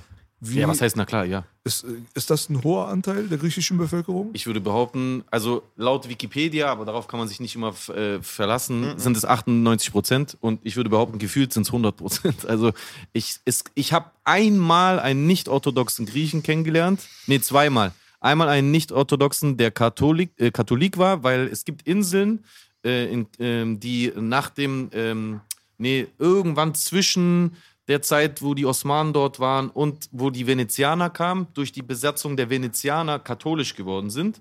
Und ich habe einen Griechen in Deutschland kennengelernt, der zum Islam konvertiert ist. Aber ansonsten habe ich noch nie einen nicht-orthodoxen Griechen kennengelernt. Kannst du mal für jemanden, der gar nichts von der ganzen Materie versteht, ganz kurz mal beschreiben, was ein orthodoxer Grieche ist und was ihn jetzt zum Beispiel unterscheidet im Kern von einem Katholik? Kann ich schon. Es ist natürlich ein extrem weites Feld und äh, bestimmt werden einige Leute mir jetzt sagen, ah, warum hast du das nicht erwähnt? Aber aus meiner Sicht heraus ist ähm, das, also orthodox kommt von orthodoxos und das heißt einfach aufrechter Glaube. Deswegen gibt es ja auch orthodoxe Juden. Im Prinzip kannst du auch sagen, dass ein strenggläubiger Moslem ein orthodoxer Moslem ist. Das heißt einfach bloß aufrechter Glaube. Und ähm, aus meiner Sicht heraus, ja, und ich will damit auch gar niemand angreifen, ich respektiere eh jeden, selbst so, mach, glaub, bete, was du willst, so, aber ähm, das Neue Testament, was ja das Christentum ausmacht, weil ohne das Neue Testament, nur mit dem Alten Testament, ist es ja quasi das Judentum. So, das Neue Testament in seiner Urfassung, wie es aufgeschrieben wurde, wurde auf Griechisch geschrieben auf Altgriechisch, weil das damals eine Handelssprache war. Also Jesus war kein Grieche, aber seine Apostel haben das Testament in Griechisch aufgeschrieben, weil es damals so eine Weltsprache war wie heute Englisch. Okay? Und daraus wurden die meisten Schriften zu der Zeit in dieser Sprache verfasst und das Epizentrum hat sich auch in der äh, Region befunden, weil äh, Israel oder Palästina ist ja auch gar nicht weit entfernt von äh, äh, Zypern, äh, der heutigen Türkei und auch äh, dem heutigen Griechenland.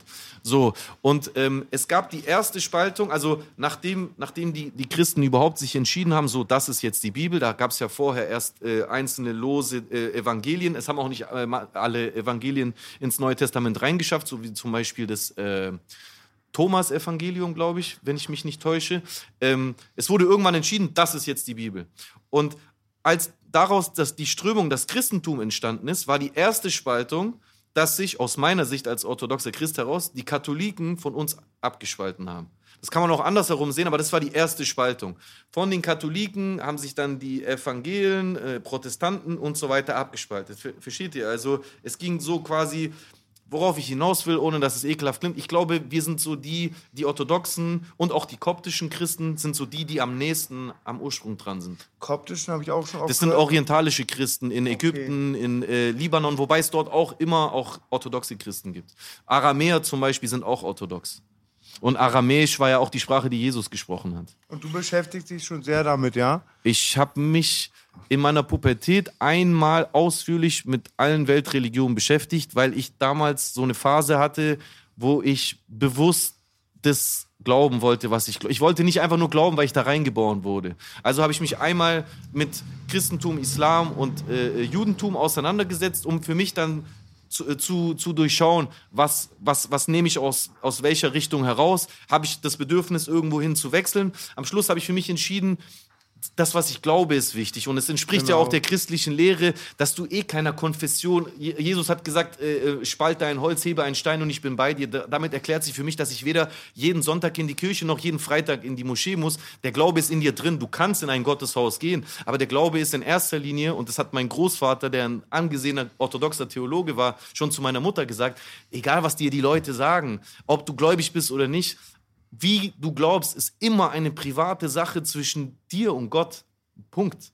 Und ich finde auch immer Leute, die sich damit beschäftigt haben wie du, kommen auch immer dann immer zu meistens oder immer in meiner Welt zum gleichen Entschluss, dass die Brüderlichkeit aller Menschen Priorität hat. Wie Hundertprozentig. im Koran steht, le lebe die Menschen auf menschlicher Ebene, dann auf islamischer. Da gibt es tausend Parallelen. Und wie gesagt, umso mehr man sich auskennt, sieht man auch die Gemeinsamkeiten.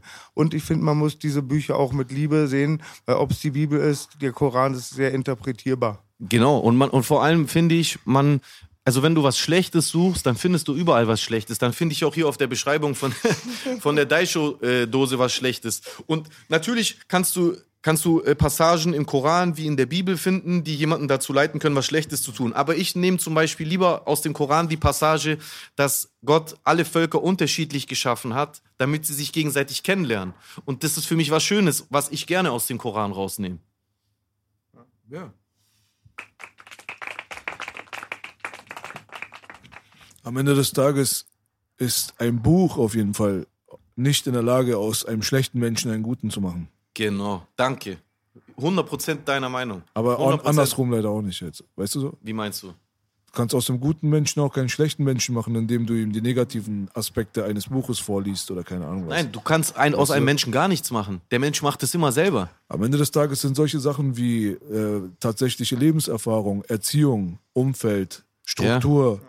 Solche Sachen sind die Sachen, die den menschlichen Charakter in der frühkindlichen Phase prägen. Und Hundertprozentig. diesen Menschen dann irgendwann im erwachsenen Zustand dann nochmal umzupolen, wissen wir alle, ist sehr, sehr schwierig. Alleine jetzt in einer Beziehung oder im Freundeskreis oder so, wenn du einen Homie hast oder eine Freundin, die ist jetzt schon 30 Jahre alt, weißt du so, und hat den und den Charakterzug, der vielleicht nicht so geil ist und ihr kommt mal aneinander, gerät, ihr geratet aneinander öfters oder so.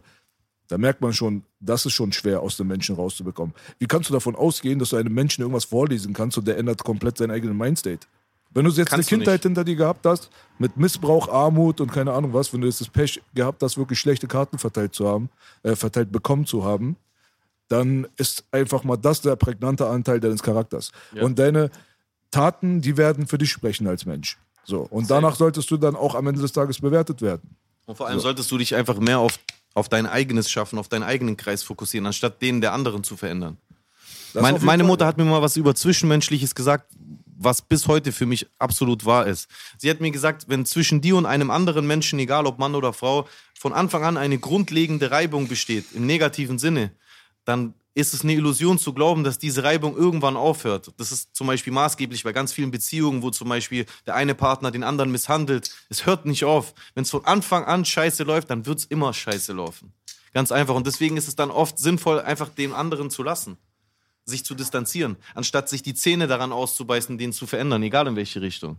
Dann glaube ich auch. Ja, das hat meine Mutter gesagt. Props an meine Mutter. Props an Mama. Über dich haben auch, äh, Shindy hat in einem Buch über dich Sachen geschrieben, die dich geärgert haben, weil wir gerade bei Büchern Ja. waren, war. Das hat man öfter, wenn man sich mit dir beschäftigt, kommt man auch oft an den Namen Shindy. Ja. Hast du, du hast noch kein Buch geschrieben, ne? Nee, aber ich. Was hast du da? Ich hab, was hast du als, hast du eine Gegendarstellung mal gemacht oder wie kam das? Ich hatte gehört, du hast das Buch auch nicht gelesen, die haben Fans halt Auszüge ja, geschickt. Ja, ne? ja. Nee, Wie ich habe hab da keine Gegendarstellung gemacht. Aber meine Gegendarstellung sage ich ab sofort. So, ich habe in der in der äh, in dem Zeitpunkt, wo dieses Buch rausgekommen ist, äh, nur um es grob nochmal zu beschreiben, äh, hat er durch ein paar äh, Schlupfwinkel einfach vermieden, dass ich es direkt bekomme. So, ich hatte ja zu der Zeit, als das Buch äh, äh, rauskam, von ihm Kontakt mit ihm und er hat mir halt immer davon erzählt, dass er mir das bald schicken muss, weil ich komme ja äh, voll oft äh, darin vor. Er hat es aber bis zum Ende nicht gemacht. Und da habe ich Also naiv kann doch nicht sein, dass er denkt, dass es nicht an dich rangetreten wird. ich glaube, das war ihm im Prinzip egal, weil er hat zu der Zeit mit mir Kontakt gehabt und nachdem es rausgekommen ist, nicht viel später danach hatten wir schon keinen Kontakt mehr, weil da hatte ich mich in der Zwischenzeit mit Kay vertragen. Und daraufhin hat Shindy den Kontakt zu mir wieder abgebrochen. Und ich habe zu der Zeit, und Kann ich kurz unterbrechen? ja, natürlich. Was steht da über dich? Mann, guck mal, also das Problem ist, das wäre eine unendliche Liste, um dir tatsächlich, also da stehen von Dingen, die einfach nicht stimmen, wie zum Beispiel, ich kam zu Jay in seine Kellerwohnung und in dieser Kellerwohnung war ein Studio. Das stimmt überhaupt gar nicht. Dieses Studio habe ich erst zehn Jahre, nachdem er dort hingekommen ist, was er da beschreibt, dort eingebaut. Aber das ist natürlich jetzt so, das ist so, so, so kleinkarierter Kram, aber es ist, es ist maßgeblich für das ganze Buch, weil äh, grund, grundsätzlich zusammengefasst hat er sich in dem Buch einfach selber so ideal dargestellt und dafür halt in Kauf genommen, dass ich unvorteilhaft dargestellt wurde. Er stellt mich in dem Buch oder uns auch als Gruppe als extrem unprofessionell da, als verpeilt und Snobs auch so hässlich mit Familie Ja, macht er auch so. ja, genau, er hat Hotel ist da die Rede oder eine Immobilie oder so von deinem Vater. Ja, er meinte, mein Vater hätte eine, eine also, also kurz zusammengefasst. Wir sind am, am, am Bodensee in Friedrichshafen in der Stadt, in der ich damals geboren wurde, in der Franzosensiedlung aufgewachsen. Das waren die Kasernen, wo früher die Franzosen drin waren. Ich habe die sogar noch gesehen, kurz bevor die da ausgezogen sind, weil bei uns waren die Franzosen stationiert. Und da wurden dann äh, Wohnungen für Sozialhilfeempfänger, kinderreiche Familien. Dort bin ich aufgewachsen. Mein Vater hat sein ganzes Leben lang hart gearbeitet, irgendwann einen Kredit aufgenommen und ein Haus gekauft. Ein altes Haus, was, was wir dann renoviert haben. Und dort haben wir gelebt. Und der Shindy beschreibt es in seinem Buch so, als ob wir eine Villa, also mein Vater hätte eine Villa geerbt und ich hätte Ja, da drin gelebt. Und selbst auch, also Selbst meinst wenn- negativ, aber allein über deinen Vater zu schreiben, ist doch schon mega frech. Das habe ich mir so gedacht. Und dann auch noch eine Unwahrheit. Ja, weil, also das weil, auch es, noch. weil das spricht meinem Vater ab, dass mein Vater sich das verdient. Es geht mir nicht um das Haus. Von mir aus, es soll die größte, ich, also ich, ich, ich, ich würde sogar da, ich, ich wäre sogar stolz darauf, wenn, wenn mein Vater eine riesen Villa hätte. Es ist aber einfach nur ein Haus und das hat mein Vater sich hart erarbeitet. Und das so darzustellen, einfach nur damit du cooler wegkommst im Gesamtkontext, weil der Gesamtkontext war, nur um es runterzubrechen, er ist einfach der coole Typ gewesen und ich war so der gelangweilte Typ, der einfach so ein Studio im Keller von der Villa gehabt hat und ich war aber langweilig, war ein un uninteressanter Charakter, obwohl das alles Dinge sind, die irgendwie auch auf ihn selbst zugetroffen haben, weil er war ein Gastrokind, ein typisches griechisches Restaurantbesitzerkind oder nicht Restaurant, sondern irgendeine Gaststätte und er hat sein Leben lang immer in einem Haus gewohnt. Ich bin mit meinen Eltern, als ich 19 war, in dieses Haus eingezogen. So, also versteht ihr, das ist ein Aber warum macht er das? Also, weil, warum ich, damit seine Gesamtstory besser passt. Weil für ihn in seinem Kontext es so besser zusammengepasst hat. Ich glaube, er wollte mit diesen Stories vorbereiten, warum er dann später äh, von mir weggegangen ist. Weil es ist ja immer so, Leute, die wie Heuschrecken weiterziehen von einem Lager zum nächsten, suchen ja immer einen Weg, um das zu rechtfertigen. Und die Wahrheit auszusprechen, nämlich, dass sie einfach nur Fähnchenschwenker und Opportunisten sind, wäre natürlich nicht so vorteilhaft für sie selbst. Deswegen versuchen sie das immer zu rechtfertigen mit, was sollte ich tun? Ich musste ja weiterkommen. Es gab ja da nichts zu holen. Es ist ja immer die gleiche Geschichte. Und im Großen und Ganzen denke ich mal, weil ich habe das ganze Buch ja nicht gelesen und ich werde es auch nicht machen, außer er schickt mir nächste Woche eins. Dann äh, Was ähm, bist du so für ein Typ, wenn du dich über sowas aufregst? Du bist dann eher so der Typ, der so, so sacken lässt oder gucken, wie es weitergeht oder Rache ist Blutwurst sagt. So ein Stressball, so Vor- die ganze von, von, komm. von, von so Rache, von so Rachegelüsten habe ich mich echt distanziert. Ich bin ein impulsiver Mensch. Entweder ich reg mich in dem Moment sofort auf, oder wenn ich im Nachhinein mich selber ertappe, wie ich mich aufregen will, dann denke ich, ja, okay, jetzt ist aber auch schon lange her, jetzt chill mal deine Eier.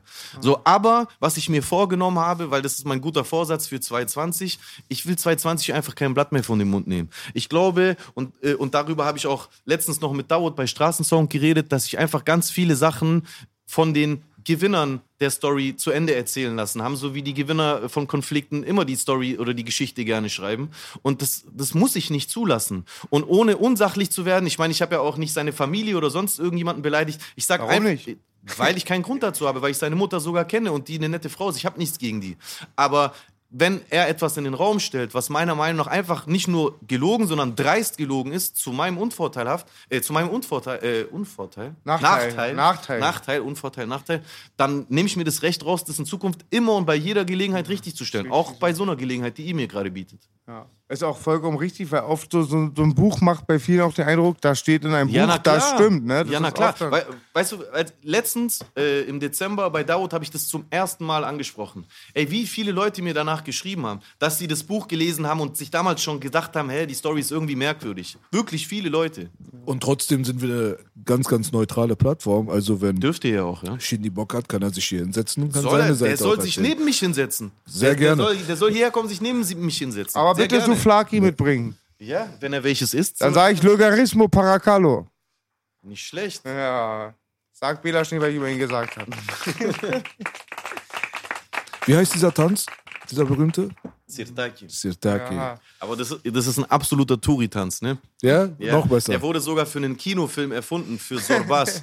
es gibt so einen Film mit, äh, mit äh, wie heißt der nochmal? Boah, jetzt Schande, jetzt, jetzt äh, beschimpfen mich die Griechen, dass ich seinen Namen nicht mehr weiß, weil der ist so ein Volksheld, obwohl er Mexikaner ist.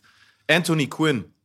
Anthony Quinn hat äh, in Sorbas, ihr kennt den Film nicht, aber ihr wisst ja, wie das ist, die Griechen kennen den Film natürlich alle. Äh, in diesem Film hat er halt einen Urgriechen gespielt. Und er hat es so krass gespielt, dass er im Nachhinein von Griechenland die griechische Staatsbürger, die Griechen machen das gerne, die haben auch Otto Rehagel damals die griechische Staatsbürgerschaft äh, gegeben. Und ähm, wie bin ich da drauf gekommen? Ach so, für diesen Film wurde der Tanz erfunden, weil die meisten heißt Griechen... es Soldat zufällig? Nein, Sirtai... Nein, Sorbas. Nein, Sorbas ist ein Name. Aber was heißt Dancing das? Sorbas nicht, ist ne? ein Na was der Name bedeutet. Sarbas heißt nämlich äh, Soldat äh, auf Persisch, Iranisch. Aber wir haben das 100% von den Arabern. Egal. Das ich dachte, kann- das wäre jetzt nur so ein lustiger Zufall vielleicht wieder. Das- die Sprachen sind so nah beieinander. Tatsächlich könnte das sein. Richtig krass. Die Leute da draußen, Ja. weißt du, die denken, was labert Onkel Ich wette, wenn wir jetzt ein bisschen hin und her würfeln würden, würden wir ganz viele Worte finden, die wir gemeinsam haben. 100 du? 100 Prozent. Pro, Digga. Abraham, Ibrahim, ist alles das gleiche, Bruder. Nur weil ein äh, Buchstabe, Buchstabe geändert ist. wurde oder die Aber Betonung vom- Ich wollte dich jetzt nicht unterbrechen, Bruder. Nee, Wo alles gut, du? das war's schon. Also dieser Sirtaiki ist ein Tanz, der sehr runter vereinfacht ist, weil die meisten griechischen Tänze sind ultra kompliziert mit sechs Schritten nach links, einmal den Fuß schleifen lassen, dann rückwärts, Vorwärtssprung, was weiß ich. Und äh, äh, dieser Sprung ist halt, äh, dieser Tanz ist halt 1, 2, 3, rechter Fuß, linker Fuß, Ah, 1, 2, okay. 3, rechter Fuß, linker Fuß. Also wenn ich jetzt äh, das ganze Sammelsurium quasi von Boogies Porzellan auf den Boden schmeißen würde und den Sirtaki drauf tanzen würde, wäre das eine miese Beleidigung, oder? Nö, dann könnte es sein, auf der anderen Seite auch, dass dir die griechische Staatsbürgerschaft geboten bekommen. Ey, wenn Anthony Quinn sie bekommen hat, dann haben wir Chancen. Mann, klärt mich mal auf. Anthony Quinn, kenne ich die ganze Ganz Zeit den Namen. Schauspieler. Schauspieler, ne? Schauspieler. Aber kennst den 50er Jahre so war. Nein, okay. später auch noch. Ja, der ist äh, mit 80 irgendwie gestorben Ja. und in 90, der war richtig Er hat alt. noch ganz lange aktiv äh, Film mitgespielt. Ja, und seine Frau war schwanger oder hatte gerade ein Kind Echt? bekommen, Digga. Der ich hat noch bis kurz vor seinem Tod hat er noch Kinder geschossen, Krasser der Bruder. Typ, ja. Hatte so viele Kinder von verschiedenen Frauen. Richtiger der hat gelebt Lati- auf jeden Fall, richtiger der Bruder. Legend. Lebemann. Der richtiger Stürzenberger, Ich richtiger bin, Schürzenberger. ich bin ja, ich bin ja Kind des Wirtschaftswunders. Meine Eltern sind ja einmal im Jahr noch so verreist in den 80er Jahren, das gehörte dazu immer. Da sind wir auch, waren wir in Griechenland, auf Wo? Lesbos. Echt? Ja. Geil. War ich selber noch nie. Ja. Nice. Und ja, und ähm, Hat das was mit Lesben zu tun? ja, wirklich, Ja. wirklich. B. Erklär mal ich bitte, wollte du weißt das bestimmt. Den, hey, ich, ich wollte es einfach nur bei B reinwerfen, den Namen. Ich wusste gleich, was Ja, man passiert. macht ja immer so Witze, Lesbos, Mesbos, Nee. so wie Pforzheim oder so. Man denkt, das ist jetzt ein lustiger Zufall. Weißt da komme ich her. Pforzheim ist tatsächlich ein Zufall. Nee, bei Lesbos war es, oder? Nee, Ja, was, genau, was war denn da? Erzähl Ja, mal Aus den, ich darf, darf nur was ich bei meinem gefährlichen Um Halbwissen Willen, wusste, natürlich, sag. durch die Sagen, ne, das über die Mythen. Genau, durch die Götter Nereiden, durch sagen. diese, durch diese Meeresjungfrauen, die auf, dieser, die auf dieser Insel gelebt haben. Ich, ich kann, ich, ich will Mehr jetzt. Jungfrauen oder Meeresjungfrauen? Ja, Was ist das jetzt? Mehr Jungfrauen, mehr Jungfrauen. Also Ariel oder was? Nee, also nee, nee, ich glaube nee, nee, ich glaub nicht mehr Jungfrauen. Also, Medusa, oder zum Beispiel ich- ist eine Sage aus der Sache. Medusa auch, aber das ist was ganz anderes. Oh, das ist ah, die, wenn man sie angeschaut hat, die wurde verflucht von Zeus, glaube ich, dass jeder, der sie anschaut, zu Stein äh, äh, wird. Er hat God of War gespielt, Bruder. Er hat nicht gelesen. God of War, geil. Auch wenn es völlig Hollywood-Grieche sagen ist, aber so wie jeder Film, der über das Thema gemacht wurde. Siehe 300. äh, 300 lauter blonde äh, Hollywood äh, Beachbody-Griechen. Aber die Perser haben sie akkurat hinbekommen, finde ich. Die Griechen aber gar nicht. Die Perser waren, also Xerxes sah bestimmt genauso aus. So ein nackter, riesengroßer Glatzkopf mit Piercing. 100 Pro. Er sieht genauso auf unseren Steintafeln. Echt? Natürlich nicht, Bruder. Das sah aus wie du. Ich schwöre dir, du siehst aus wie Xerxes. Vielleicht bin ich Xerxes. Vielleicht bist du seine Reinkarnation. Aber äh, die Bilder an der Wand von der Seite von den alten Perserkönigen inklusive Xerxes, die kennt man ja. Die hatten alle so Locken und Ja, stimmt. Bart und, Ja, ja. weißt du, und dann Ja, kommt ja. der 300-Bruder, weißt du? Ja, aber Also- das war bei den, bei das den war schon Griechen funny. dort genauso. Ja, ja. Im Prinzip war es auch wieder das Gleiche. Es war einfach eine Politisierung, äh, dass USA sich selber in die, in die Spartaner äh, implementiert hat und alles andere, Nahe Osten, Iran, in die Perser. Ja, auf jeden Fall war das jetzt eine sehr, sehr gehässige Nachbildung des alten Persischen Reiches. Ja, Weil, safe. Ob man es liebt oder hasst, die haben viele gute Sachen gemacht, weißt du? Aber vor allem die Könige jetzt so zu verunstalten und so, das war schon ein bisschen hart. Aber die Iraner waren auf jeden Fall sehr sauer. So, damals, als Echt? der Wirklich? Film rausgekommen ist. Ja, ja, ja. Also die iranische Community hat den nicht sehr gerne gesehen und akzeptiert. Okay. Aber dann sind Und wir du? doch froh zu hören, dass auch die Griechen sich missrepräsentiert gefühlt haben bei dem Film. Also- dann geht's wieder für uns. Also ich bin, ich bin ehrlich. Ich habe mich schon ein bisschen cool gefühlt, weil die haben ja gewonnen. aber, Aber das sind doch Spartaner, Bruder. Die mochten euch doch teilweise gar nicht. das, da, aber da bist du einfach falsch informiert, weil wer sind denn euch? Die Griechen. Und Spartaner sind keine Griechen. Das wäre wie wenn du sagst, das wäre wie wenn du sagst, die Berliner mögen die Deutschen nicht. Ist ja so. Ja. Wie war es mit den Mazedoniern? Genau das Gleiche. Das sind alles einfach Fisch. Guck mal, es gab ja damals kein Griechenland. Griechenland gab es erst nachdem, äh, nachdem das Osmanische Reich bis auf die heutige äh, Türkei zurückgeschrumpft äh, äh, geschrumpft Ah, da war ich gerade Kreide holen. ist. Ja, genau. Und seitdem gibt es ja erst Griechenland. Davor waren es all, alles einzelne Königreiche. Die Athener waren ein Königreich, die Makedonier, die Kreter, die Spartaner und so weiter und so fort. Das waren alles Griechen. Die Trojaner waren auch Griechen, lustigerweise. Das waren alles Griechen. Das waren Griechen mit griechischen Namen, die griechisch gesprochen haben. Wer sind denn die Griechen überhaupt dann? Die Hellenen. Griechen ist eh kein Wort von uns. Wir nennen uns selber nicht Griechen, wir sind Hellenen. Wie, Helene wie sagt man das bei? Fischer? Elines. Ah. Elines, die Griechen, Elinas bin ich, also einer. Also ihr seid abstämmig von Und- Helios. Ja, nee. Oder Hela. Nee, das kommt von dem Land Elava. Jetzt wird's ganz komisch. Oder Elas. Ja, äh, Alter. Kann ich jetzt nach Ich, Hause schwör, gehen. also ich muss echt zugeben, das ist echt Deep Talk, Alter. Das, du, ihr fordert das Tiefste ich, meines ich, Fachwissens. Ich versuche, dich die ganze Zeit dumm dastehen zu lassen. Ich versuche äh, wirklich, Alter, knallhart gerade. So mit den unsinnigsten Sachen einfach. Aber da, da, bist, da bist du bei mir auf jeden Fall an der richtigen Adresse, weil ich bin, ich bin der König von unnützem Wissen. Ich weiß so viel Scheiße und wichtige Sachen vergesse ich und so eine Scheiße weiß ich dann. Also Das in dem Fall Gegenteil von. Boogie, also. Applaus dafür. Unfassbar. Kommen wir mal ganz kurz zu äh, einer etwas greifbareren Sache. Wir waren Yes. ja eigentlich bei diesem ganzen Rap-Thema und Ja. ähm, diese Shindy-Geschichte war jetzt kein Spaß von mir. Also wenn Shindy kommen will, weil ich weiß, dass jemand aus seinem Hintergrund mich mal angesprochen hat und Mhm. gefragt hat, wie sieht's denn aus? Und da haben wir auch gesagt, ja klar, also wenn du vorbeikommen willst, kommst du vorbei. Weißt du, Gastfreundschaft garantiert, Tür ist offen.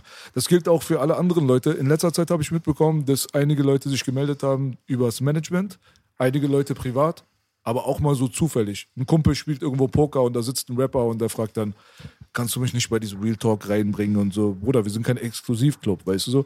Also, weil die Leute uns da draußen unterstellen, wir wären äh, so, so Berliner Nazis, die nur Berliner einladen, weißt du? 8-4 war ja schon mal da, muss man dazu sagen. Der Bruder Jesus sitzt jetzt hier gerade, ist von ziemlich weit hergekommen. Das Ding ist nur, hier in Berlin gibt es halt viele Berliner. Und die Berliner Rap-Szene ist sehr groß. Und mit den Leuten Termine zu machen und so weiter, ist halt sehr viel einfacher als mit jemandem, der 500, 600 Kilometer fahren muss. Das bedeutet aber nicht, dass wir irgendwelchen Fokus auf Berliner haben oder noch ähm, schlimmer formuliert, dass wir die bevorzugen. Das stimmt alles nicht. Das heißt jetzt nochmal, nicht nur Shindy und Konsorten, egal wer von euch Bock hat, hier zu sitzen, ist an und für sich schon mal respektabel. Denn der 100% Real Talk durch gewisse Erfahrungen hat den Ruf auf jeden Fall, Leute abzuschrecken, die nicht Real Talk machen wollen. Oder nicht real sind. Das ist halt das Ding so. Und deswegen, alleine wenn du dich hier hinsetzen willst, kriegst du schon mal pauschal Ehrenbonus und Applaus. Und jeder, der im Real Talk kommt, kriegt danach noch den Real Talk uncut. Puff abends auf meinen Nacken. Also kommt vorbei. Stabil. Yes. Muschi und Coca auf Boogie. Ja. 80 zu teuer. 50 okay. Krass. Langwitz. Und ich muss mal echt sagen, Grüße und Liebe in alle eure Länder. Also wir werden ja von ganz vielen geguckt. Überall habe ich es jetzt schon gehört. Amerika, Australien. Überall, Bruder. Nordkorea. Das ist, weiß ich nicht. Melmark, Ja, Eternia. überall, nee, überall gucken Ja. wir Real Talk. Yes, baby. Ähm, deine ehemaligen Weggefährten Ja. sind ähm, teilweise bei der ein und, sel ein und derselben Fraktion gelandet, lustigerweise, ne? Ein und derselben? Oder? Unterschiedlich. Mit Kay und Shindy sind, sind es nicht die zwei bekanntesten Gesichter? Die Ach so, dass die, bei, dass die bei EGJ äh, gelandet sind. Richtig. Ja, wobei der Unterschied zwischen Kay und Shindy ja ist, dass Kay und ich eine Gruppe waren und Shindy mein Artist war. Kay war ja nicht mein Artist. Aber an sich stimmt es, du hast recht. Wir sind beide bei Bushido gelandet, ja. Gibt es da eine Connection, einen Grund dafür? Äh, ja, Bushido wollte Geld verdienen wahrscheinlich. Keine Ahnung. Also ich wüsste nicht, also zwischen Bushido und mir, nee. Ich habe ihn einmal gesehen. 2003 auf dem Splash. Ansonsten gibt es keine Connection. Ich hatte einfach immer ein gutes Gespür für Menschen mit Talent. Vielleicht das. Aber es ist schon auf jeden Fall seltsam, dass Bushido zwei Leute gesigned hat, die beide aus weit weg von Berlin quasi Ja. kommen. So. Ja. Er hatte ja auch seine Österreich-Connection. Ja, stimmt, wollte ich gerade sagen. Shakusa und so weiter. Genau. Ja.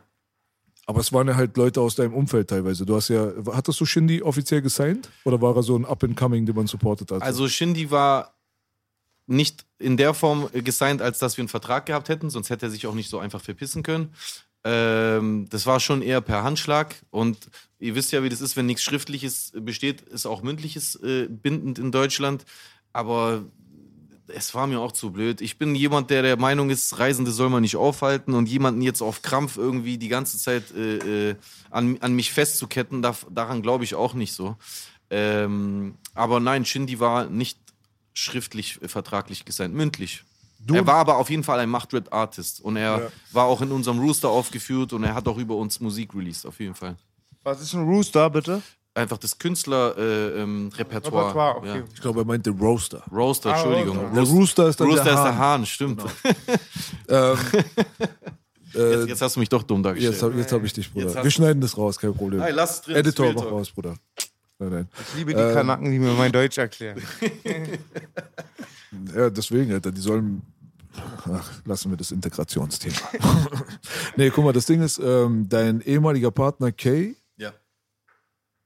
Mit dem hattest du eine Zeit lang Beef, wollen wir es mal so nennen. Ihr seid jetzt cool miteinander wieder. Ja. Ja, kann man so sagen. Ja. Ist aber cool miteinander sein, dass man auch Kollaborationen zu erwarten hat in Zukunft.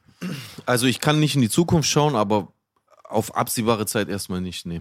Nein. Also der ist absolut mit seinen Sachen beschäftigt und ich mit meinen, da ist gar nichts in Aussicht. muss Die. Chub Life Reunion. Das wäre dann sowas wie Modern Talking damals, als sie wieder zusammengekommen sind. Ja. Da gibt es wieder Double Time aber, ne, von K1. Also wenn Sharp Life zurückkommen würde, dann wäre sowieso Ende Gelände. Also ich, ich, ich glaube kaum, dass es oft äh, Duos gab, die gerade was das Feld betrifft, so versiert waren, ohne mich jetzt selber zu krass ho- hochzuloben. Zumindest auch in der Zeit, würde ich mal sagen, wo wir das gemacht haben. 2003, 2004 gab es noch nicht so viel in Deutschrap, was Ja. das betrifft. Und wer wäre dann Thomas Anders, wer Dieter? Boah, ich wäre schon. Ah, also was das den Sexappeal betrifft, eher Thomas anders, aber was die Macher-Gene betrifft, wäre ich schon lieber Dieter. Ich weiß es nicht. Harte Frage wieder. Ja. Ich hab dich schon wieder, Bruder. Siehst du, das ist halt Ja. das Ding so. Ich Aber eine Frage, wer hat die Bitches und Patronen? Der Ghetto-Dieter Boy. Schön. Ja, ich war damals äh, als Kind war ich tatsächlich großer Fan von Modern Talking. Alter. Ernsthaft? Ich oute mich jetzt. heart, you're my soul. Mein Lieblingssong war Sherry Sherry Lady. Irgendwie hat mich dieses, genau wie bei den Bee Gees, dieses Kopfstimmengesingen, es hat mich immer abgeturnt. Der Dieter? Ja. Ich fand Bei Thomas, allen. Thomas hatte so, er hatte so eine krasse Präsenz. So. Er, Er war so der Womanizer, ja. Er kam so rein so und er hatte so diese Aura, so du dachtest so, ja, wow. Ja, obwohl er in Wahrheit ja voll der Lelek war. Superstar. War ja Hat sein- jeder an schon mal einen seine- Puff bei acht seine Kapseln zu Brother Louis getanzt? Mit Nora, ja. Brother Louis, Ja, Louis, ja. Louis. Aber ich war drei Jahre alt Brother damals. Louis, Louis, Louis. Ja, drei Jahre alt auf Flucht in der Türkei. Und hast du Modern Talking gehört? Ja, Mann. Und ich habe quasi in einem Hotel gelebt, weil wir auf Flucht uns nicht viel zeigen durften. So zu der Zeit war nicht so einfach, sage ich mal, draußen mal rumzulaufen. Also habe ich viel Zeit in diesem Hotel verbracht und war fast sechs Monate quasi eingesperrt. Krass. Und äh, da gab es voll viele ältere Türken und unten gab es eine Lobby. So, und ich kann mich daran erinnern, dass in dieser Lobby halt öfters Musikvideos abends liefen. Und da hast du dann echt krasse Charaktere kennengelernt. Der eine Bruder hat Colaflasche mit Zähne aufgemacht und so. Alle waren so riesig groß für dich als Kind, weißt du so? Hey, und du warst da drei. Ja, ich war drei. Hey, krass, Alter, ich, ich schwöre bei Gott, ich kann mich an nichts erinnern, als ich drei war. Wie kannst du dich daran erinnern? Ah, doch, an so Ja, ich weiß, es gibt mehr, ja, nein, nein, ich weiß, Doch, es, doch, Digga, es gibt sogar Menschen, die beschreiben ernsthaft, äh, äh, dass sie äh, so Bild, Bilder von ihrer Geburt sich erinnern. Aber ich, ich kann mich frühestens an den Kindergarten erinnern. Davor weiß ich nicht mehr richtig. Ähm, ich habe viel darüber nachgedacht, weil mich das viele Leute fragen. Meine ersten Erfahrungen, richtige, wirklich greifbare Erinnerungen habe ich ähm, vom Alter, wo ich eins war, so ungefähr. So. Crazy. Und Krass. das, das Ding ist aber, Es liegt vielleicht daran, dass du da schon viel erlebt hast.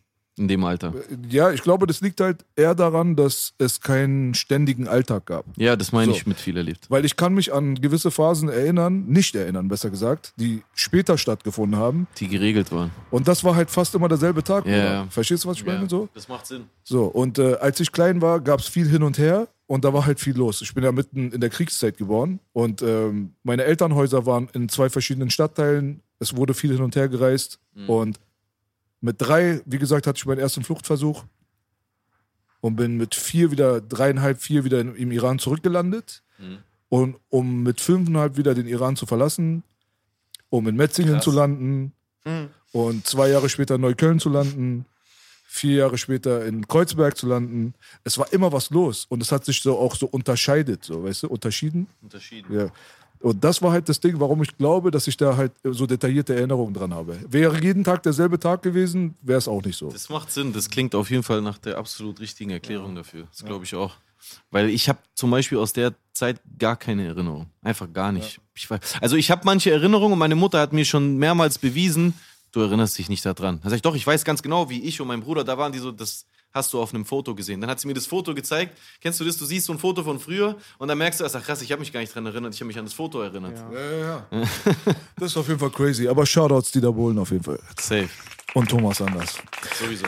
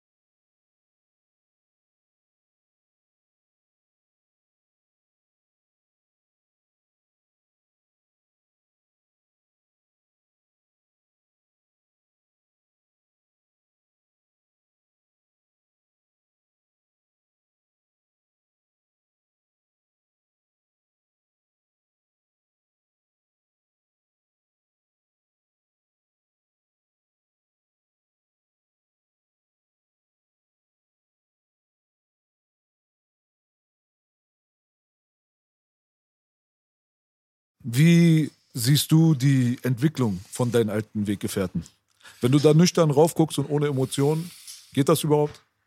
Das geht schwierig, aber ja gut, aus welcher Perspektive heraus erstmal? Naja, äh, also primär musikalisch. Musikalisch. Und ähm, sekundär würde ich mal auch gerne deine Meinung dazu wissen, wie die sich halt in der Öffentlichkeit verhalten haben. Ich meine, beide sind sehr kontrovers, aber vor allem Kay damals mit äh, Stern- oder Spiegel-TV-Auftritten und so weiter. Ähm, das ist halt so das Ding. Was ist so dein kurzer Blick auf die ganze Sache, deine Perspektive? Auf die Entwicklung. Auf die musikalische Entwicklung und auf die öffentliche Präsenz. Also ich sehe das so. Ähm, auch wenn ähm, auch wenn technisch gesehen für mich äh, Kay ganz klar der versiertere äh, Rapper ist, äh, nach wie vor, egal was er für Musik macht, ist Shindy äh, äh, eine lange Zeit auf jeden Fall in eine Richtung gegangen, die äh, mir persönlich auch näher war, was das Stilistische betrifft. Ich finde aber äh, mit den letzten Moves, die Shindy gemacht hat, ohne das kleinreden zu machen äh, wollen, das ist einfach meine persönliche Meinung. Ich verstehe den Ansatz dahinter, aber ich glaube einfach nicht daran, dass äh, diese Vibes aus den Ende 90ern, 2000ern nach heute zu bringen, dass man das schlauerweise macht, indem man das eins zu eins imitiert, sondern ich glaube, dass eher eine Fusion aus, aus alten äh, äh, äh Vibes, Samples oder, äh, oder vielleicht auch Hook-Melos äh, in, in aktuelle Gewänder, egal ob es jetzt die Beats oder die, äh, die Rap-Art betrifft, Sinn macht. Und deswegen finde ich, ähm, auch wenn mir das was Shindy da bei seinem Album gemacht hat, wahrscheinlich stilistisch näher ist, als jetzt, keine Ahnung, als Beispiel Senorita von Kay, was ja jetzt gerade zum Beispiel Diamant gegangen ist. Also, also auch wenn mir das näher ist stilistisch, ist es in meinen Augen einfach eine Sackgasse, in die sich äh, Shindy reinbegibt, weil ich sehe da einfach keine Zukunft. Weil, also ich weiß nicht, wie ihr das seht, wenn ich Bock habe auf den Vibe aus den 90ern, dann will ich Musik aus den 90ern hören und nicht aus 2020, die diesen, diesen Vibe imitiert. Wenn ich was aus Wie Shindy macht viel 90s-Musik? Nicht 90s, das, ich habe dieses Feld bloß gezogen von Ende 90s bis Anfang 2000er. Die Mucke, die Shindy macht, ist meiner Meinung nach einfach, das ist die Ära von äh, 50 Cent in der Club und was weiß ich, also aus der Zeit, ich meine damit Ende 90er, Anfang 2000er, wenn man das so grob fassen kann. Der, der Vibe ist ja schon übergegangen, oder? In die Jahrtausendwende, so teilweise auch diese R&B-Einflüsse, das kam ja aus den 90ern und ist dann halt mit in die Jahrtausendwende mit reingegangen. Und aber lange Rede. Ich hätte ihn eher als moderneren Artist jetzt gerade im Kopf gehabt. Ohne jetzt die ganzen Diskografie Wirklich? im Kopf zu haben, aber die Sachen, die mir im Kopf geblieben sind, Videos, die ich gesehen habe, Singles, die ich gehört habe, da hat er meistens moderne Instrumental gehabt, oder nicht? Fand Zeit. ich nicht. Also ich, ich, ich, fand, ähm, also und da, damit meine ich nur die Singles. Das Album hat mich persönlich sehr enttäuscht, weil ich finde tatsächlich, dass die Singles auch wirklich die stärksten Songs waren.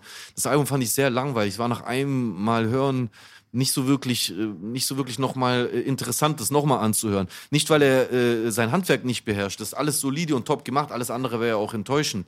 Aber ähm, ich finde, dass wenn du dir seine Sachen anhörst, dann muss ich an Candy Shop von 50 Cent denken oder In the Club oder, äh, oder an Ryan Leslie und so Sachen, die auf jeden Fall mindestens 15 Jahre her sind oder noch mehr. Und wo würdest du dann, sag ich mal, als A&A oder auch jemand, der sich mit der Musik von ihm quasi auskennt, ihn dann eher reinpacken wollen? Was sollte er deiner Meinung nach für eine Richtung anstreben? Das ist echt eine gute Frage, mit der ich mich tatsächlich überhaupt nicht beschäftigt habe, schon seit er weggegangen ist. Aber wenn du mich fragen würdest, ich, ich habe in der Zeit als, als Labeltreibender, was jetzt zehn Jahre bei mir war bis jetzt, äh, immer versucht, einen Kompromiss aus dem, was sich der Künstler vorstellt und was ich in dem Künstler sehe, zu finden. Und wenn man das anguckt, was er da macht, dann scheint er ja einfach auf diesem Vibe zu stehen. Er möchte sich ein bisschen rausnehmen aus dem, was aktuell angesehen ist, möchte sich irgendwie so ein Alleinstellungsmerkmal äh, schaffen und wahrscheinlich, so wie jeder Künstler, aber es ist ja meistens so eine dahergesagte Floskel, will er was Zeitloses erschaffen. Das sagt ja jeder immer so daher, aber die meisten verstehen gar nicht, was dahinter steckt. So, aber lange Rede, kurzer Sinn, ich würde einfach das machen, was ich gerade anfangs gesagt habe. Ich würde versuchen, das zu kombinieren. So diese Vibes, diese Elemente, aber mit aktuelleren äh, also ich finde auch die Arrangements von seinen Songs, auch die, auch die Drums, auch die Beats, das ist für mich so, ich glaube, ich muss mir das ganze Album erstmal geben, um zu verstehen, ja. glaube ich, was du da gerade sagst, weil ich kenne nur Videos und Singles und so. Zieh dir zum Beispiel, äh, äh, wie hieß, wie hieß die, die Single da mit, mit den Mädels in dem Club? Also jede. ähm, die zweite oder entweder Affalterbach oder, oder die davor. Ähm, ich weiß den Namen nicht mehr. Zieh's dir einfach rein. Ich werde mir das ganze Album mal gönnen auf jeden Fall und dann äh, wird einiges klar sein, glaube ich, was du so meinst. Den mhm. dramatischeren Sprung so, was jetzt allein Style und sowas angeht, hat aber auch schon Kay hingelegt. Also äh, wenn man jetzt überlegt, lassen wir mal vielleicht sogar Sharp Life weg, aber mhm. die Street-Seite von ihm und die Bushido-Ära, ja. ja, im Gegensatz zu dem, wie heißt der Song gerade? Senorita. Senorita. Ich mhm. wusste jetzt nicht Mamacita, Senorita, irgendwas war das. Aber das ist halt das absolute Popmusik halt so, weißt ja. du so? Also so extrem auf Kommerz gebügelt so. Ja, aber anders wäre es ja auch mit einem Pietro Lombardi-Feature nicht möglich gewesen so, wahrscheinlich. Weißt du? Aber es ist halt kalkuliert in eine äh, bestimmte Richtung. Das ist halt das, was Kay repräsentiert heutzutage. Und es steht mhm. für mich halt im harten Kontrast dazu, was er damals gemacht hat. Das ist einfach nur eine Feststellung. Andere mhm. Leute gehen da so ein bisschen emotionaler an die Sache ran und sagen, der ist jetzt fake oder nicht mehr real oder keine Ahnung, sondern die Sachen, sowas interessiert mich nicht. Aber ich merke, merke einfach nur so von dem, was man repräsentiert hat und welche Mucke man gemacht hat, mhm. zu dem heutigen K1. Das ist halt ein großer Unterschied. Ja, und safe. Alleine schon der Unterschied zu Chubb Life-Zeiten, zu der Bushido-Ära. Mhm. Da habe ich mal einmal mitbekommen, dass Bushido gesagt hat in einem Interview oder so, dass er ähm, dass das K voll der krasse Rapper ist, wo mhm. er ihn, glaube ich, neu gesigned hatte. Mhm. und dass er dieses Double Time aber aus ihm raustrainieren wird. So. Mhm. Echt? Das, also ich erinnere mich auch an dieses Interview. Das war doch mit Steiger in irgendeinem U-Bahn-Schacht. Ich kann mich oder so. gar nicht erinnern, wo Das wann. war ich zu schnapp mal was BMW-Zeiten, auf, so. ich. aber ich bin sehr sicher, sowas mal gehört zu haben, dass Bushido eigentlich maßgeblich dafür verantwortlich war, dafür, dass K1 keine Double Types mehr gekickt hat. So. Kann sein. Also die, an die Stelle erinnere ich mich nicht. Kann Hat sein. er selbst gesagt. Also. Fall, falls er es gesagt hat, dann weiß ich nicht. Und Scha- wer ist schade. Pedro Bacardi? Pietro Das bist du doch, oder? Pedro Bacardi? Er ist nicht nur Pedro Bacardi, er ist auch Matthias Crime. Ah. Matthias Crime. Matthias Kreims gut. Nee, also das ist halt so das Ding. So. Crime. Guck mal, das Kranke ist ja, dieses, ähm, dieses Popmäßige jetzt gerade. Ja? Ja. Es ist eine Karriere für den Bruder. Er macht da viel mehr Geld, als wenn er jetzt irgendwie auf harten Gangster oder keine Ahnung was machen würde. Was ich hier in Deutschland noch nie ganz nachvollziehen konnte, war, wie die Beurteilung der Leute teilweise so strikt, aber auf der anderen Seite so doppelmoralistisch ist. Weil viele meinst du Leute, damit? Das erkläre ich jetzt mal ganz kurz. Viele Leute sind zum Beispiel abgefuckt darüber, wenn sie rausbekommen, dass ein sehr, sehr bekannter und auch wirtschaftlich erfolgreicher Künstler sich Texte schreiben lässt. So. Das Ja. ist aber nur ein Problem beim deutschen Artist. Aber den Amerikaner, den sie pumpen, Der macht es. bei dem ist es egal. schreiben, ja. So, das ist halt so das Ding. Und wenn er sich dann einen Grammy abholt irgendwo und seinem Songwriter dankt, so wie Kanye West damals, Mhm. bei Jesus Walks, tausendmal schon passiert, dann interessiert es irgendwie den Konsumenten hier nicht. Aber die Lupe ist auf dem Deutschen drauf, weißt du, was ich meine? Ja, und wie siehst du das? Und wenn so ein K1 jetzt irgendwie Pop-Rap auf einmal macht, so, weißt du so, und damit sich halt echt eine goldene Nase verdient, so, dann ist er für die ähm, krassen EGJ-Fans von 2007 ist er unten durch, eventuell, kann schon sein. Aber auf der anderen Seite, denke ich mal, ist er in seiner Position safe, so.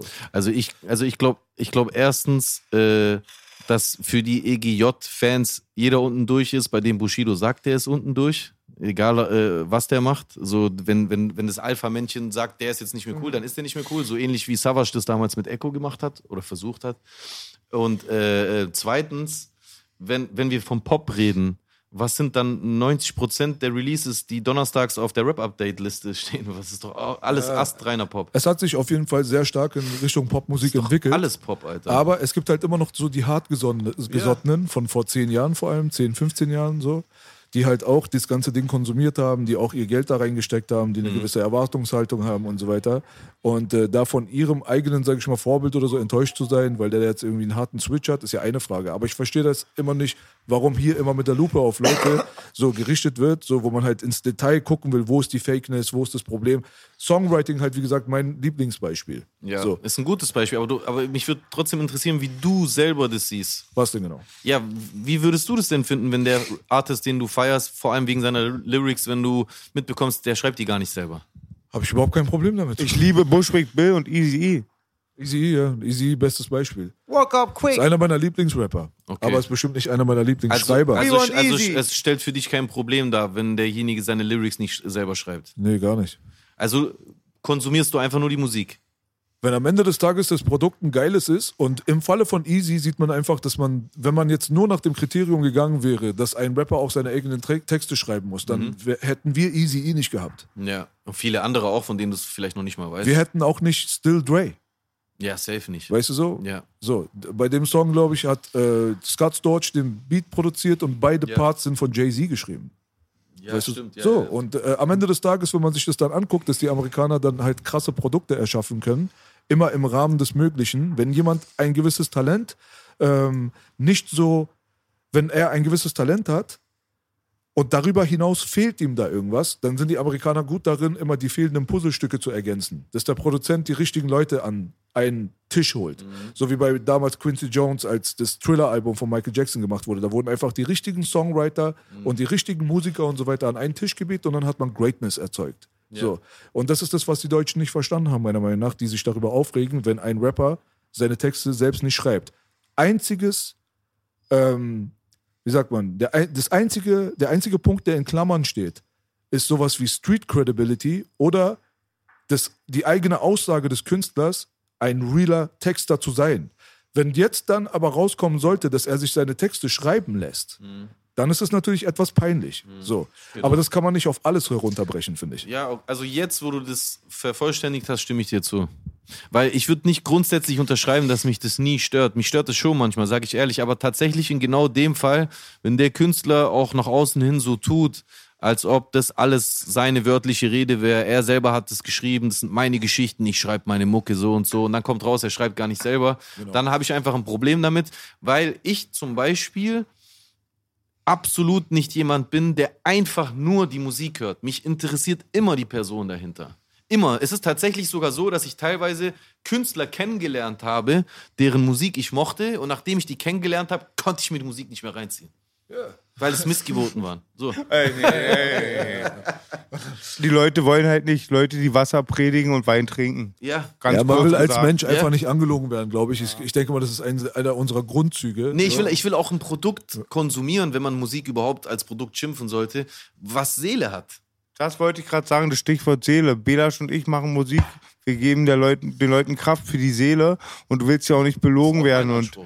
das ist halt immer der Riesenunterschied. Wenn Boogie jetzt äh, ähm, aus dem Stripclub kommt, ist das kein Skandal, weil ich darüber rede, dass sowas passiert. Wenn ich jetzt der Priester bin, der sagt, er ist abstinent, dann äh, bricht es das Genick. Ich sage oft immer der 30 Zentimeter Penis. Wenn du dein Image aufbaust auf einen 30 Zentimeter Penis, du bist A, der Erste, den die Kleinen im Schwimmbad die Hose runterziehen und Ja. sag doch gleich, ist die Hälfte, geht doch auch klar. Das Ja. ist auch viel zu schwer, fake zu sein, finde ich. Sich immer zu verstellen. Ja, ja, kommt drauf an. Hängt vom Typ an. Wenn du dir ein Ziel nimmst, was du, du selbst nicht erreichen kannst, dann ist es manchmal leichter, fake zu sein. Ja, Ja, auf den kommerziellen Sinne gesehen. Ja, Das genau. ist halt eine Entertainment-Industrie und die ist halt Ja. aufgebaut auf Industrie. Es ist So. immer das, was am Ende steht. Ja, ja, weil das ist halt das, aber worum es halt schon immer ging. Ne? Die Industrie du gab, es, die Industrie gab es immer vor der Kunst. Ja. Was jetzt äh, unsere aktuelle Generation von Hip-Hop und so weiter angeht. Hip-Hop wurde in die Industrie geboren, nicht andersrum. Weißt du so? Ja, in welche? Naja, es gab halt die großen Plattenlabels, die haben halt nur mit anderer Mucke ihr Geld gemacht. In dem Augenblick, wenn eine Kultur jetzt in Okay, New York ja. entsteht, auf einmal ist doch klar, dass die Industrie dann kommt und sie für sich selbst beansprucht. Ja, sieht man Das ja so. hier jetzt in den letzten zehn Jahren. Ja, aber das ja beste Beispiel verändert. ist drüben halt Amerika, wo der Ursprungsort ist. Ich denke mal, die Wurzel zu analysieren ist halt immer die beste Voraussetzung, um das Voll. von heute das zu wird- verstehen. Das so, wird weißt viel du? zu selten gemacht, finde ich übrigens. So ist es halt. Ich so. fand übrigens, was mega interessant ist, was du in einem Interview gesagt hast, dass du auch siehst, dass Amerika immer zehn Jahre vor uns ist mit der Mindestens. Entwicklung. Und das hat mein Vater mir Mindestens. damals in den 80er Jahren schon gesagt. Wahnsinnig. Denn Auf den Spruch kommt man immer wieder zurück, ob es ent- politische Entwicklung ist oder musikalische Voll. Subkultur. Auch, auch die Kommer Kommerzialisierung im Deutschrap jetzt in den letzten, ich la- lass sogar nur fünf Jahre sagen, die, die, die ist ja exponentiell rasant äh, passiert hier in Deutschrap. Und ich finde, die kannst, die ist eins zu eins nach demselben äh, Beispiel abgelaufen wie in den USA. Das ist genau das Gleiche. Wir hatten hier einen harten Kern. Wir hatten diese große Depression in, äh, in Deutschrap Ende der Nullerjahre, wo die Downloads alles gefickt haben. Die haben wir alle miterlebt, weil wir alle gemerkt haben, dass äh, nichts mehr ging. So und dann die, das, äh, das, äh, dieses Taumeln der Industrie, dass dann Wege gefunden wurden äh, äh, werden mussten, dass wieder ge Geld generiert wird und daraus resultierend dann im Endeffekt äh, vor fünf Jahren, als dann dieser richtige Boom kam, wo dann einfach plötzlich der Mainstream in Deutschland sich auch einfach nicht mehr dagegen wehren konnte. Ich meine, die deutsche Gesellschaft hat sich ja übertrieben lange dagegen gewehrt, überhaupt Leute wie uns überhaupt äh, die Türe aufzumachen. Und jetzt, wo das passiert hat, äh, passiert ist, haben wir so, eine, so einen schwammigen, breiigen Einheitsbrei aus Leuten, die den Ursprungskern darstellen der Szene, so wie wir, und Leuten, die vor zehn Jahren noch niemals Rap gehört hätten. N noch weiter, Leuten, die jetzt rappen, die vor zehn Jahren niemals Rap gehört hätten. Wisst ihr, was ich meine? So, und und die, diese, diese ekelhafte Masse, weil unser Kern sich ja auch nicht dagegen gewehrt hat. Ich glaube, das nächste, was passieren wird, siehst du auch drüben, ist, ist ich glaube, es, es wird eine Separierung passieren. Dieser Kern wird aufwachen und sagen, hey, wir haben aber auch echt Bock wieder auf Rap mit Substanz, mit Seele, wie du sagst. Ich glaube nicht, dass das ewig so weitergehen wird, wie das jetzt ist. Du siehst ja auch in den USA so ein Method Man oder ein Redman, die spielen ja am amerikanischen Mainstream gar keine Rolle, aber die touren trotzdem, die machen trotzdem ihr Ding, weil mittlerweile ein harter Kern an Hip-Hop-Szene in den USA sich wieder separiert hat von diesem riesen äh, äh, Mainstream, in dem halt einfach Rap so fest implementiert ist. Und ich glaube, das Gleiche wird hier auch passieren. Ich weiß nicht, ob es jetzt dieses Jahr zur Vollendung passiert, aber es wird safe hier passieren. In Frankreich ist es auch schon passiert. Ja, also ich sehe auch schon, was das angeht, Tendenzen. Safe. Am Ende des Tages hast du schon recht auf jeden Fall, weil am Ende des Tages runtergebrochen ist es halt immer noch eine Emotionsübertragung. Und das ist halt immer die Hauptsache. Deswegen, Ja. egal wie, wie sehr man jetzt über DSDS und Dieter Bohlen lachen will, aber er hat gewisse Prinzipien einfach sehr, sehr akkurat verstanden. Und dass er immer sagt, ja, äh, da habe ich nichts gefühlt und so. Gut so. imitiert. Ja, das ist halt so, der hat halt recht, der Bruder, weil am Ende des Tages. Ich ich- ich es find, der hat total oft Es recht. geht immer nur um Emotionen. Wenn du es nicht schaffst, Emotionen zu triggern mit deiner Art und Weise, Musik zu machen, dann hast du auf jeden Fall nicht das Potenzial erreicht, was der, der es geschafft hat, erreichen kann oder erreicht hat. Safe. Und äh, das, was man heute hat, ist relativ seelenfrei, weil sich einfach irgendwelche gewisse Muster einfach immer wieder wiederholt haben aufgrund einer wirtschaftlichen Analyse. Ja, Man hat ja. gemerkt, dass gewisse Chordfolgen, die vier Hitakkorde, die man kennt und so weiter, immer wieder irgendwas im Gehirn triggern.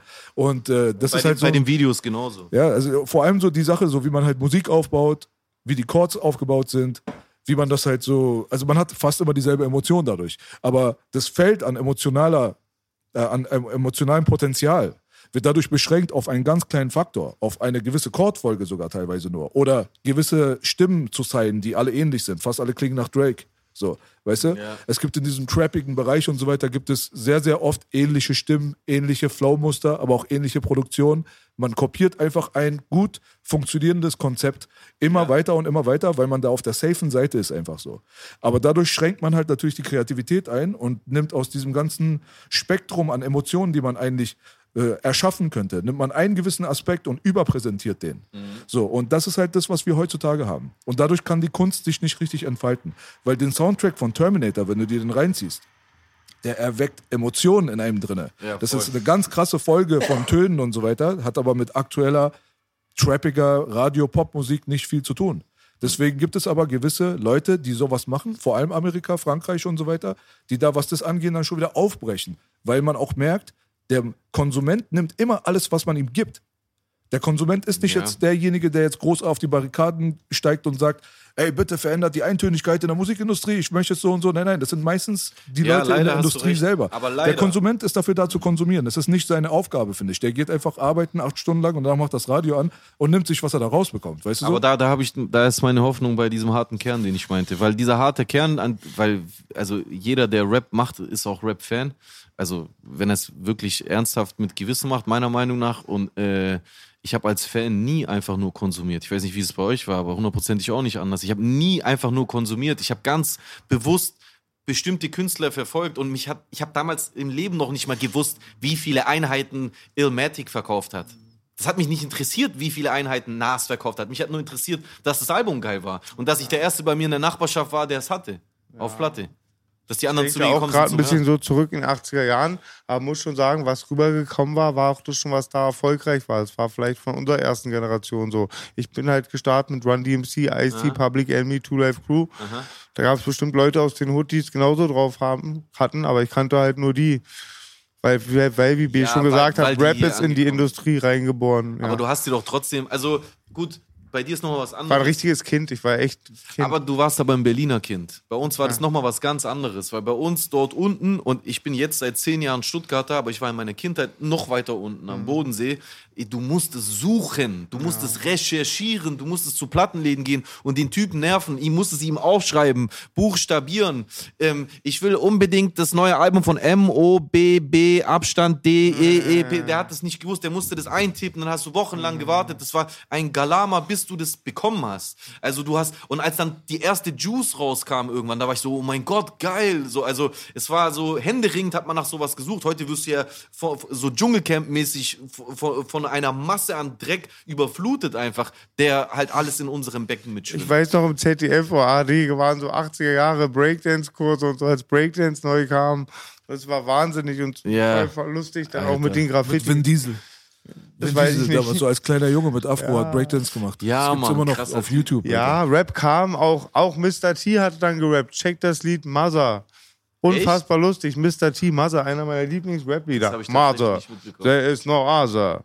Always love her, so treat her right. Treat your mother Krass. right. Again. Rap, baby, rap. Run DMC. Whose house? Runs house. Ich meine, am Ende des Tages ist, äh, wenn du, wenn du wirklich eine Wertschätzung für etwas empfinden und aufbauen kannst, dann ist es aus Mangel. Weißt du so? Das ist schon Ja, richtig. ja, wenn du da ein bisschen zu schon, viel ja. bekommst, wie kannst du das denn alles jetzt so krass zu schätzen wissen? Das ist genauso wie zum Beispiel TV-Programme. Wenn du dir heutzutage irgendwie so einen Vertrag Ja. machst und deine Box bekommst, dann hast du da irgendwie 700 Programme. Ja. Die Kinder können sich von morgens bis abends auch noch nebenbei zum Beispiel YouTube geben und so, aber die kennen doch nicht dieses da läuft ein krasser Zeichentrickfilm morgen um so und so eine Ja, Uhrzeit. Spielplatz Weißt ist leer? Spielplatz ist leer. Und dann hat man sich bei einem getroffen, der den Sender hatte. Digga, so in der TV-Spielfilm gucken, so, weißt du so, in zwei Ja, Wochen Mann. läuft der und der Film. Ja. Bro, ich freue mich jetzt schon. Weißt du, was ich meine? Letztes so, Freunde ist so, anderes. Das letztes, hat es leichter gemacht, die Sachen zu wertschätzen. Sorry, ich habe Nee, ich, ich, sonst unterbreche Nein, ich du mal die? Leute. Du, das gibt's gar nicht. Raus mit dir. Ich muss letztens eine lustige Geschichte erzählen, äh, habe ich letztens erzählt. Sergio war mein Freund Mhm. und Mohammed, der hieß wahrscheinlich Mohammed, aber alle haben ihn Mohammed genannt. Und der durfte immer zum türkischen Bazar sich Sachen aussuchen. Meine Mutter ist nicht zum türkischen Bazar gegangen. Und dann hatten wir die Raubkopie von Rambo 1. Und eigentlich, wenn wir es geguckt haben, haben wir eigentlich nur so Krisseln gesehen. Man konnte nichts sehen, aber wir wussten, es ist Rambo. Ja, Mann.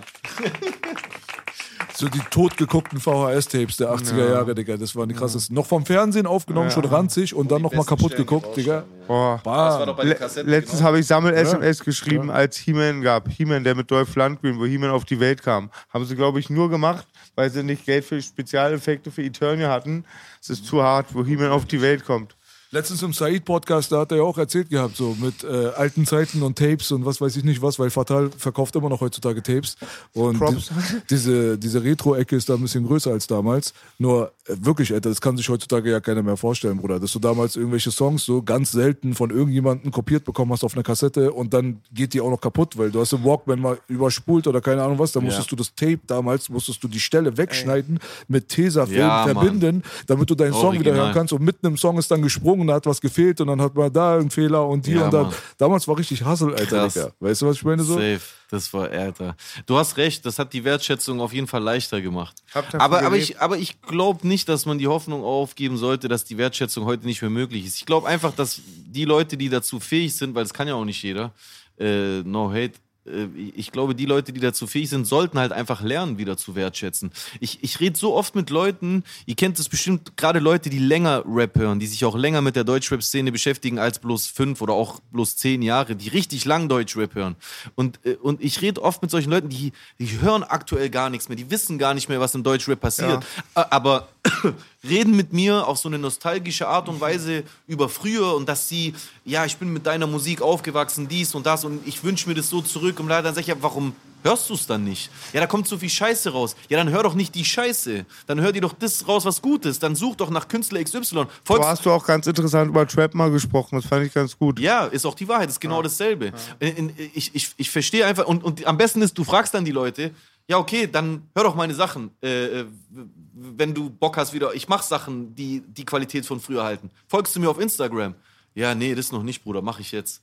Verstehst du? Also, sie denken einfach nicht so weit. Sie erwarten einfach, dass es so wie früher bei Viva oder bei MTV, dass es schon auf sie reinrieseln wird. Aber da rieselt so viel rein, wir fallen alle links und Es rechts. ist auch eine ganz andere Art, wie du Musik konsumierst über Spotify oder YouTube. wie Ja, es die meisten aber Leute da machen. musst du Ich trotzdem komme noch von dieser Schallplatte, die wurde ja monatelang gespart. Dann Ah, ja. hatte man sie alle, waren oben bei einem, haben sie sich angehört, kopiert. Du hast ein Album ein mein- Jahr lang gehört, mein Mann. Bruder, ein Jahr lang. Mein Bruder Abo Langwitz hier, Commander, immer, der, wir haben da eine richtige Tape-Kultur in unserem Sportstudio, weil er immer, wenn Bully da war, nur DMX, ansonsten gab es immer Mische, die Alten haben Rock gehört und wir Hip-Hop, er hat immer diese Tapes dargestellt und oft auch ging es mir schlecht, dann kam Commander, hat Mixtapes für mich zugemeistert. Wir haben uns auch Geil. richtig damit gepusht, Mann, und Musik war für uns Ja, alles, Mann. wir haben es konsumiert. Stimmt, wenn wir so Angst hatten, So hast du damals Weiber aufgerissen. ja, hast ein Mixtape Baby, gemacht und wenn eine Rose daneben. ich, ich hatte Angst vor Langwitz Kirche ist ein Mob, will mich hauen, ich habe Angst. Commander sagt so, Bushwick Bill hätte jetzt auch keine Angst.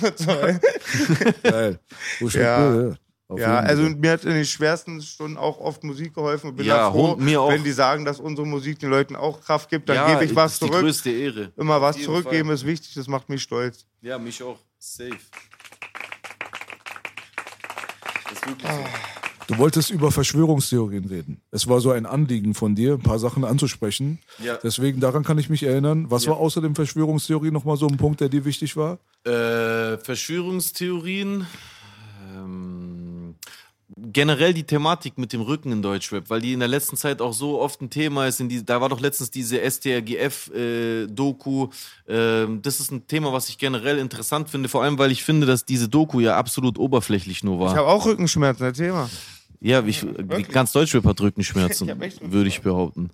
Nee, also, was ich, wo, wo, wozu ich mich bei dem Thema auslassen will, ist, mich, mich, mich stört einfach der Fakt, dass äh, Leute, die unsere Szene von außen betrachten, wie zum Beispiel irgendwelche Medien wie dieses Y-Kollektiv, STGLF oder wie die alle heißen, aber auch Fans einfach dem sich über das Ausmaß nicht bewusst sind, weil ja auch nie jemand offen das Ausmaß zugibt. Aber wir drei, die wir hier sitzen, wir wissen ja alle, dass 90 Prozent der, der Szene durchwachsen von diesen Strukturen ist. Es, es sind eben nicht nur zwei Großfamilien und ein Club, sondern es ist einfach die, fast die ganze Szene, die, die durchwachsen ist, hinter fast jedem Artist. Und wenn er noch so Mainstream ist, steckt irgendjemand.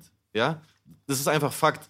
Und dadurch, dass man das als Außenstehender aber nicht weiß und dadurch, dass diese dass diese, äh, dass diese Hintergründe ja auch voll stark auf die Entscheidungen der Künstler sich auswirken. Mit wem assoziiere ich mich, mit wem bin ich cool, wen feature ich, wem gebe ich Props, wem push ich. Dadurch entsteht einfach nach außen ein verzerrtes Wahrnehmungsbild, weil die erfolgreichen Künstler ja auch ihren Fans vordiktieren, wer ist jetzt cool. So wie ich vorher schon sagte, wenn Bushido sagt, der und der ist nicht mehr cool, dann finden alle seine Fans, der ist nicht mehr cool. Das sind da zwei Themen eigentlich so quasi Ja. eingeschlossen. Die eine Rückensache, die muss nicht unbedingt jetzt damit was zu tun haben. Ne? Wie du auch schon mal privat, wie du mir das mal geschildert hast, ist deine Ansicht ja, dass es den Rücken quasi ja schon seit langem gibt. Der, der Rücken ist auch nicht mein so Problem, ja. zu tun, so, genau, ne? den gibt's schon seit Frank Sinatra. Ja, und davor sogar wahrscheinlich. Ja, davor safe auch, na klar. Aber ja, na klar, hast du recht, was das angeht. Deswegen, was ist der Punkt mit dem Rücken jetzt speziell bei dir? das, was mich stört, ist gar nicht der Rücken.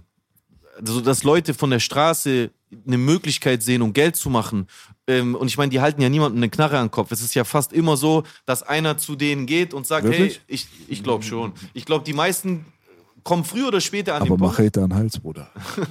Ich glaube, dass früher oder später Leute, die gerne Welle machen würden, aber einfach nicht die Eier haben, um diese Welle selber zu machen, ihren Arsch also gerne weiter aus dem Fenster hängen wollen, als sie scheißen können, die gehen, kommen früher oder später, entweder gehen sie gezielt zu jemandem, so wie das Bushido in seinem Film ja so, so theatralisch äh, dargestellt hat mit diesem Café Albosan und sowas, aber es, es gibt ja auch viel, viel simplere äh, Situationen, wo einfach zufällig man jemanden kennenlernt, der einfach einflussreicher ist in, äh, in, äh, in der Unterwelt, in sonst irgendwelchen Milieus. Und dann entsteht früher oder später die Situation, hey, hast du, sollen wir nicht auf dich aufpassen? Äh, brauchst du nicht Leute, die mit dir mitkommen? Irgendwie entsteht es. Und jedes Mal oder bei jedem einzelnen Künstler, der sich in so eine Situation begibt, ist ja dann der Fall, wo er dann irgendwann zustimmt. Okay, also ich glaube nicht, dass jemand, also ich glaube, dass fast immer eine freie Entscheidung das äh, voraussetzt. Und ab diesem Zeitpunkt entsteht auch mein Problem. Weil ich finde, in den meisten Fällen, in denen sich Leute mit anderer Leute Eier äh, äh, Aktionen oder, äh, oder, und, oder auch negative Aktionen wie Unterdrückung, Beefs, Disses und auch Attacken herausnehmen, da kommen diese Leute in, in, ein, äh, in, eine, in eine Situation, aus der sie A, mächtiger werden, weil meistens entsteht dadurch auch Erfolg, aber auch au- aus der anderen Seite entstehen Entscheidungen, die einfach völlig äh, unverständlich nach außen wirken und ein ungerechtes Bild für Leute, die einfach ganz alleine ihren Weg äh, äh, gehen wollen, äh, darstellen. Und so, sie scheitern an den Geistern, die sie riefen oft. Das- Weil jeder trägt seine Eier selbst. und das die Leute, auch. die ihre Eier selbst tragen, sind bedacht. Und Leute, die die Eier gemietet haben, sind nicht bedacht. Und, Sowieso. und gekaufte Söldner sind weg, wenn die Summe hörst bei der anderen Seite. Das, das sowieso, aber da brauchen wir gar nicht diskutieren. Das ist hundertprozentig so. Da, da, da, bin- ich genau derselben Meinung wie du. Ich, worauf ich nur hinaus will, ist, dass wenn du ein Künstler bist, der halt dann es geschafft hat, die, Demo, die Geister, die du gerufen hast, sind halt eben noch nicht gekommen. Aber du bist schon an Punkt X, du bist schon mega erfolgreich. Okay, das heißt, du bist sehr einflussreich. Du hast eine Position, in der du auch andere Karrieren beeinflussen kannst, positiv als auch negativ. Aber deine Entscheidungen, wessen Karriere du positiv oder negativ beeinflusst, wem du Props gibst, wen du diss, wen du features, wen du supportest oder wen du attackierst, wen du schlecht darstellst, hat ganz oft einfach was mit den Strukturen im Hintergrund zu tun. Also du sagst halt, am Ende des Tages hast du ein Problem mit Machtmissbrauch. Ich ha ja, ich habe ein Problem mit, mit, mit Personen, die an Machtpositionen kommen, die sie eigentlich gar nicht richtig handeln können, weil sie durch fremde Eier dahin gekommen sind. Verstehst du, was ich meine? Jemand, der Straßenbeef klären will, obwohl er gar keine Ahnung davon hat, aber er hat halt einfach sich Eier gekauft. Verstehst du, was ich meine? Dadurch entstehen Situationen oder, oder, oder, oder Machtverhältnisse nach außen, die dann jemanden wie, guck mal, ich, äh, ich, ich bin nicht Rambo, ich bin nicht der krasseste auf der Welt, aber ich habe meine Sachen immer selber geklärt. Ich habe meinen Mann immer selber äh, gestanden. Und ich sehe aber nach außen ganz oft einfach viel schwächer da, weil ich habe eben nicht meinen mein, mein Consiglieri oder meinen Protégé XY, der dann für mich den Rücken von dem anruft und mit dem das klärt, dass der mich anruft oder wir treffen uns da oder der postet den Song von mir und es wirkt nach außen unvorteilhaft für jeden, der nicht da mitspielt. Verstehst du, was ich meine? Mhm. Und das, das stört mich einfach, weil die Leute, die sich diese Eier kaufen, dann sollen sie sich doch einfach professionelle Bodyguards äh, mieten. Verstehst du, was ich meine? Ja, da sind sie teilweise sogar drin. Ne? Also es gibt ja äh, auch Leute aus mafiösen Strukturen, haben schon immer Bodyguard-Services offiziell Ja. gegründet. Ja. Das kennt man von den Hells Angels da drüben in Amerika, zum Ja. Beispiel Chuck Zito damals. Die halt. Hera ja genauso in Ja, die Deutschland. haben- ja, genau. Das, also damals äh, gab es es dort, das haben die hier mal wieder nachgemacht. Aber ich Ja. meine einfach nur, dass halt schon immer halt kriminelle Strukturen und so weiter sich da, was das angeht, halt natürlich eine goldene Nase damit verdient Ja. haben, einfach wirtschaftlich schlau reagiert zu haben und dann halt auch legale Unternehmen zu gründen, um am Ende des Tages dann solche Sachen zu machen, wie wirklich einen Personenschutz. Und trotzdem steckt dahinter dann irgendwie eine Form von Mafia. Mhm. Ja. So, weißt du so? Und äh, am Ende des Tages haben wir das hier in Deutschland teilweise auch gehabt. Nur könnte man von jemandem wie dir jetzt denken, dass du, du bist für mich eigentlich, bist du eigentlich der Prototyp von Mensch, der, wenn du vielleicht ein bisschen jünger gewesen wärst und ein paar andere Charakterzüge gehabt hättest, würdest du genau deswegen versuchen, auch in so eine Struktur reinzukommen. Und das ist, ja, ja, das ist halt der Kreislauf, der hier mit diesem ganzen Rücken schon immer viel zu tun gehabt hat. Ne? Wenn du dir mal vorstellst, dass du im Unterdrückungsverhältnis jetzt gerade stehst und jemand hat Machtmissbrauch aufgrund von Rücken dir gegenüber, was wirst du tun? Du wirst wahrscheinlich die größere Gang finden wollen. Aber ich hatte diese Situation schon mehrmals und ich habe das nie gemacht. Und Hast Leute aus, Leute aus meiner Generation sind ja in diese Machtverhältnisse reingegangen. Warum habe ich es nicht gemacht? Na, du hast es nicht gemacht, das ist ja deine Entscheidung. Genau. Aber trotzdem Ja, das es kommt ja. es sehr oft aus der Perspektive, dass jemand sich einen noch größeren Schutz oder eine noch größere Gang Aha, sucht. verstehe. Ja, das stimmt, das habe ich auch beobachtet. Aber ich, also, ich kann, ich kann natürlich jetzt hier keine äh, Belege vorlegen, aber ich nehme mich aus der Rechnung raus, weil ich habe das tatsächlich nie gemacht. Das ist ja oft Win-Win auch, weil die, die Es- harten Jungs profitieren, dass sie gesellschaftlich expandieren, aufsteigen, Ja, auch in Kreise kommen, wo sie nicht waren. Und die Studio-Gangster können ihre Image bestätigen und haben Rücken. Ja, so. das, das meine ich. Die sollen doch auch profitieren, die Straßenjungs. Davon redet doch kein Mensch. Aber die Leute, die sich das einkaufen, die sollen damit anders umgehen. Verstehst du, was ich meine? Die, soll, die sollen sich nicht nach aus, die sollen nach, also ich will damit sagen, wenn du dich schützen lässt, dann lass dich schützen. Aber tu nicht so, als ob du der souveräne Meister deiner Situation die ganze Zeit bist, weil das stellt andere Leute, die versuchen, das auf gerade Art und Weise durchzuziehen, negativ dar. Und das passiert im Deutschrap die ganze Zeit. Ja, die ganze Zeit. Ich, ich, ich weiß halt nicht, was deine privaten Erfahrungen sind, so, aber du scheinst, was das angeht, schon einen wunden Punkt bei dir drin zu haben. Ich sag dir nur aus unserer Perspektive hier aus Berlin ist alles so ein bisschen, sage ich mal, näher der Wurzel, so, weil Stuttgart ist dafür jetzt nicht so unbedingt bekannt, aber das Für ist was? jetzt hier so die Mutterstadt von Schutz und äh, Entertainment-Industrie, so, weißt du so? ja, mit Sicherheit, ja. So, und äh, aus diesem Erfahrungsschatz. So, Aber ist es nicht so, dass dieses Thema nicht auch in Stuttgart existiert? Also Selbstverständlich existiert das überall. Aber ich meine einfach nur, es gibt halt einfach hier viel mehr zu erzählen Ja, und viel mehr zu erfahren. So. Mhm. Und ähm, da hat halt auf jeden Fall die Erfahrung gezeigt, dass am Ende des Tages A, Schutz wechseln kann. Tut's ja, dauernd. Ja. So, weißt du, es, äh, es, die Möglichkeit besteht auch, dass man auf einmal komplett auf der anderen Seite steht. Und die tatsächliche Wahrheit ist, dass reeller, tatsächlicher Schutz nicht existiert. Ja, Mann. Das ist halt das Ding. Ey, so, krass. weißt du so? Genau das hatte ich letztens Niemand auch. Das ist sicher. Realer Niemand Schutz. ist sicher. Niemand ist sicher. Check den Track, niemand ist sicher. Das, es, ist, es ist eine Illusion. Es gibt keine absolute Sicherheit. Danke. Ich schwör's dir. Genauso sehe ich das auch. Genauso sehe ich das auch. Aber das Problem ist, und da, da ist auch mein Problem, weil es ist, es ist vielleicht ein Wunderpunkt, da hast du recht, aber es ist ein Wunderpunkt, was mein Gerechtigkeitsempfinden äh, betrifft. Nicht, dass mir etwas passiert wäre. Es ist einfach so, es, es ist ein verzerrtes Bild, was außen ankommt. Wenn, wenn, wenn ich zum Beispiel, ist nur ein blödes Beispiel, aber wenn ich zum Beispiel, äh, kennt ihr diesen YouTuber ABK? Äh, er hat irgend so irgendwelche Videos wegen Shirin David gemacht und dann habe ich irgend so ein Video von ihm gesehen, dass er dann irgendwelche Mails von ihrem, ich weiß nicht, von, von irgendjemand aus ihrem Umfeld bekommen, er soll die Scheiße lassen und bla, du spielst mit ihrem Brot und so weiter und so fort. Das heißt, also ein Typ, der, der einfach nur ein YouTuber ist, ja, sagt einfach seine Meinung über ihre Box, glaube ich, äh, oder irgend sowas und bekommt dann sofort unterschwellig ein Redeverbot äh, äh, unterbreitet. Und das auch nicht von ihr sondern von von zweiter, dritter Reihe. Da wird dann schon delegiert. Und das ist genau, was ich meine. Das, wenn der Typ nicht an die Öffentlichkeit gegangen wäre, dieser äh, ABK, dann hätte ich es ja auch gar nicht mitbekommen. Dann hätte der vielleicht einfach sein Video gelöscht und es wäre ein Kritikpunkt weniger an ihr weggegangen. Aber ist das fair?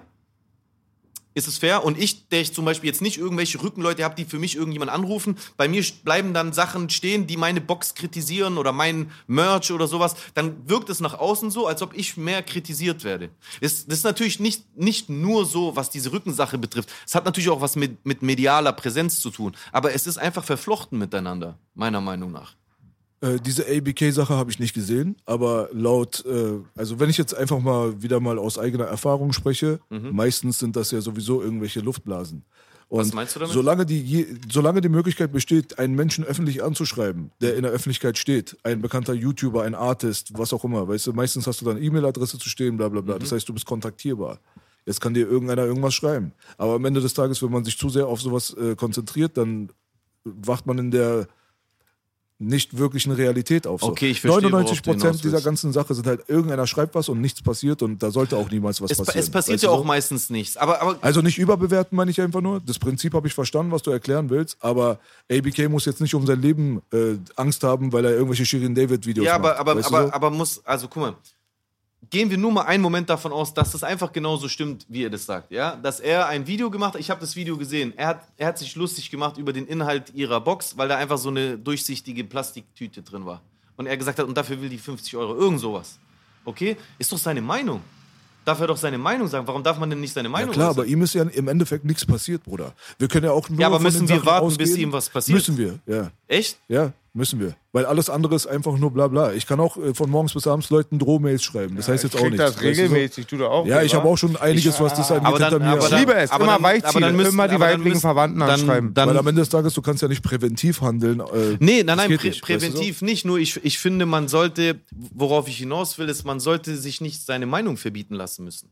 Und ich glaube schon, klar. abgesehen von ihm, dass das in ganz vielen Fällen passiert. Denn auch wenn oft nichts passiert, allein schon, wenn eine Mail kommt von irgendeinem stabilen Kanaken, der schreibt, hey, pass mal auf, du machst das und das und bla bla, dann löschen die meisten einfach das, was sie gepostet haben, was sie gesagt haben. Und das ist mehr als nur einmal passiert. Es gibt so viele Fälle in Deutschrap, wo Statements oder Postings zurückgezogen wurden. Keiner wusste warum. Im Nachhinein kommt raus, da wurde telefoniert, dies, das. Ja, aber meistens sind diese Telefonate wirklich dann so, so wie, äh, so wie Rätekollektive.